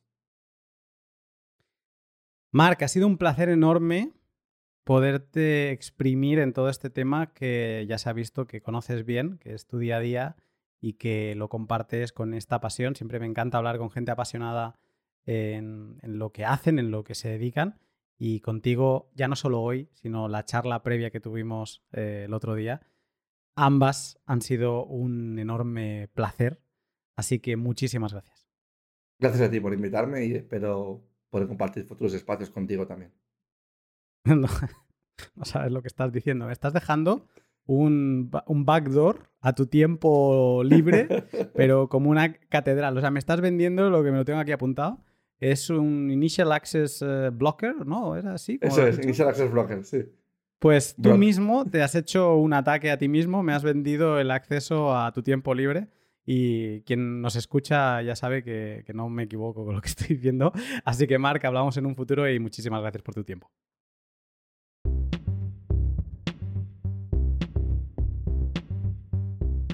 Y hasta aquí el podcast que esta vez he de agradecer muchísimo a Marc porque me costó un montón encontrarle. Era un tema que quería tratar desde hace tiempo y a veces las cosas van así, ¿no? Tengo temas que no sé con quién tratarlos, hay veces que tengo a la persona y he de pensar qué tema tratar con esa persona y este en concreto, no sé, llevaré tiempo. No es el de los temas que más tiempo haya llevado, tengo otro que creo que voy a poder finalizar pronto eh, y ese sí que llevo tres años tranquilamente buscando a la persona. Pero este en concreto, a lo mejor, pues ya me rondaba la cabeza desde hace un año, muy inspirado por un podcast que os recomiendo, es de habla inglesa, que se llama Darknet Diaries, que es mi podcast favorito. Lo escucho siempre que publica algún podcast. No publica a menudo, pero cada dos, tres semanas. Se lo toma con más calma, pero es genial, es genial. Entonces, muy inspirado por eso, sé que Mark también es eh, oyente de ese podcast. Y pues tenía ganas de adentrarme en este mundo más eh, oscuro, donde Bitcoin también está presente. Porque está bien como no hacer oídos sordos a esas críticas banales del principio y entender eh, cuál es el calado de Bitcoin y por qué hay tanta gente interesándose por la invención de Satoshi. Pero una vez ya se tiene esa parte consolidada, no hay que obviar que eso existe, que Bitcoin, como hemos podido comprobar, se utiliza habitualmente en este tipo de industrias del cibercrimen y entender por qué, ¿no? Y también ver cómo, por ejemplo, en el caso de la eh, Colonial Pipeline, pues solo 12 bitcoins se llegaron a pagar a DarkSide, porque el resto, que serían 63 si no me fallan las cuentas, los volvieron a requisar la... no sé qué autoridad fue, pero alguna autoridad americana los consiguió recuperar. ¿Cómo? Pues todos estos pagos a los afiliados, pues esos 63 al final se fueron a afiliados de DarkSide y a ellos sí que les eh, engancharon. Darkseid parece ser que no, al menos no en esta operación y no que yo sepa. Eh, ellos se quedaron con sus 12 Bitcoin. Pero es interesante ver todo esto, ¿no? O sea, qué herramientas tenemos para protegernos de este tipo de actividades, qué herramientas tenemos para intentar trazarlos, esto es un crimen y hay que intentar que no sucedan. Y luego, mm, cómo esta Bitcoin sigue siendo Bitcoin el que se utiliza y si no, ¿por qué no? En concreto, yo he visto los pantallazos que mm, le envió el grupo de ransomware DarkSide a eh, la Colonial Pipeline y ahí he visto cómo cargaban un 10% de premium si pagaban en Bitcoin y eh, sin premium si pagaban en Monero. O sea, no hay que perder de vista que aunque se acabe utilizando Bitcoin porque es lo más fácil eh, a la hora de comprarlo para todas estas empresas y que si ya cuesta relacionarse con Bitcoin para alguien que no tiene ni idea, pues relacionarse con Monero puede costar también un poco más pues imagínate, eh, sí que es verdad, o sea, aunque se pague con Bitcoin, sí que es verdad que hay una tendencia que estos grupos buscan recibir los pagos con Monero. Y esto es interesante también no perderle la vista. Y los Darknet Markets, que es un sector a tener en cuenta, se ha de analizar eh, a ver qué están haciendo ¿no? y por qué. Bueno, espero que te haya gustado tanto como a mí este, esta bajada al sótano de la Darknet esa sección dentro de la Deep Web. Hay gente que confunde, pero no, la Deep Web es todo, todas esas páginas web, como podría ser las direcciones que utilizas para conectarte a tu nodo desde eh, cuando no estás en casa, ¿no? Eh, pues todas esas direcciones que no están indexadas en ningún buscador tipo Google, porque están en la red eh, Cebolla, la red de Tor. Eso es la Deep Web. Y luego dentro de la Deep Web hay una sección que sería como bajar a ese sótano, que son, es la Darknet, que ahí es donde hay pues mercados y otro tipo de actividades que son ilícitas en función de la jurisdicción. Y esta bajada a ese sótano a mí me ha encantado. Espero poder dedicar algún otro episodio. Si hay alguien que tiene algún caso interesante que contar, si tiene alguna experiencia relacionada con este campo, ya sea ransomware o ya sea cualquier otra actividad, mm, agradecería que me contactase porque me gustaría seguir explorando y no sé, creo que puede salir algo interesante, otro podcast sobre esta temática interesante a futuro. Dicho esto, quiero agradecer muchísimo, como siempre, este podcast a mis Patreon, porque gracias a ellos, todos los que me apoyáis, a vosotros, eh, ya sea con 2, 5, 10 o 35 euros cada mes, me ayudáis muchísimo a que me siga pues dedicando a lo que más me gusta, que es a estudiar y a compartir todo lo relacionado con Bitcoin, ya sea temas económicos como el pod anterior o temas de la Darknet como en este en concreto. Si quieres apoyarme mientras recibes un montón de contenido a cambio, te animo a que le eches un vistazo a mi Patreon, lo llevo manteniendo desde 2020 y en él encontrarás, pues, por ejemplo, una guía para principiantes con 11 artículos que te llevan de la mano desde el principio, desde que es Bitcoin con minúscula, Bitcoin con mayúscula, y luego también una serie de vídeos. Esta semana pasada publiqué otro, los niveles de direcciones, que mm, remachacaré y haré otra versión que la publicaré, pero todavía no sé cuándo y donde también tendrás acceso preferente a todo tipo de contenidos que voy realizando, que luego se hacen público, pero que también eh, acaban allí antes de tiempo. Y también puedes apoyarme dándole like, retweet y en definitiva compartiendo los pods que más te gusten. Dicho esto, vamos con la sección de valor por valor que ya le tengo ganas, porque desde el pod de Aaron eh, han pasado dos semanas, entonces pues han pasado cosas. Una de las cosas que ha pasado es que a inicio de mes acumulé 193.500 satoshis para mis gastos mensuales de contenido que los calculé multiplicando 30 días por 6.450 sats, que es lo que valía un dólar a principio de mes, pero la gracia es que ahora un dólar mm, equivale a 4.350 sats, porque ya sabemos que Bitcoin ha subido de valor en dólares. Entonces, ¿voy a bajar mis aportaciones? No, voy a seguir con mis... Porque yo he fijado el valor a principio de mes, así que para mí mentalmente es como que cada día debería recompensar el valor que algo de lo que haya consumido, sea una imagen, un texto, lo que sea, pues he de recompensar ese valor y para mí mentalmente me hago la idea de que tiene que ser como un dólar para no perder la costumbre y va a seguir siendo 6.450 sats, así que let it rain. Vamos con las secciones habituales, empezando por los eh, participantes que han enviado mensajes adjuntos a, algún tipo de contravalor, los llamados boost. Y esta semana he recibido boost de las siguientes personas. A ver, que son unos cuantos.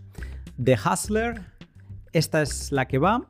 Garchosaurio, Satoshi 2140, John Galt, Apilando Sats, Marcelus, Davilongovil, Capital, Blue Links, eh, Tiklazasur, Liberato, Zarasca, Comien... Uf, a ver, ¿cómo lo pronuncio esto yo? Comiene, Pat, Moritz, Darthcoin, 21JCLP, Cryptopanas, Chuan, eh, Oxuan, Westeriano Soberano, El Aprendiz de Satoshi, Carabe, Apilando Sats eh, BTC, Melafo, eh, De Chuso, a ver si lo he pronunciado bien esta semana, ¿eh?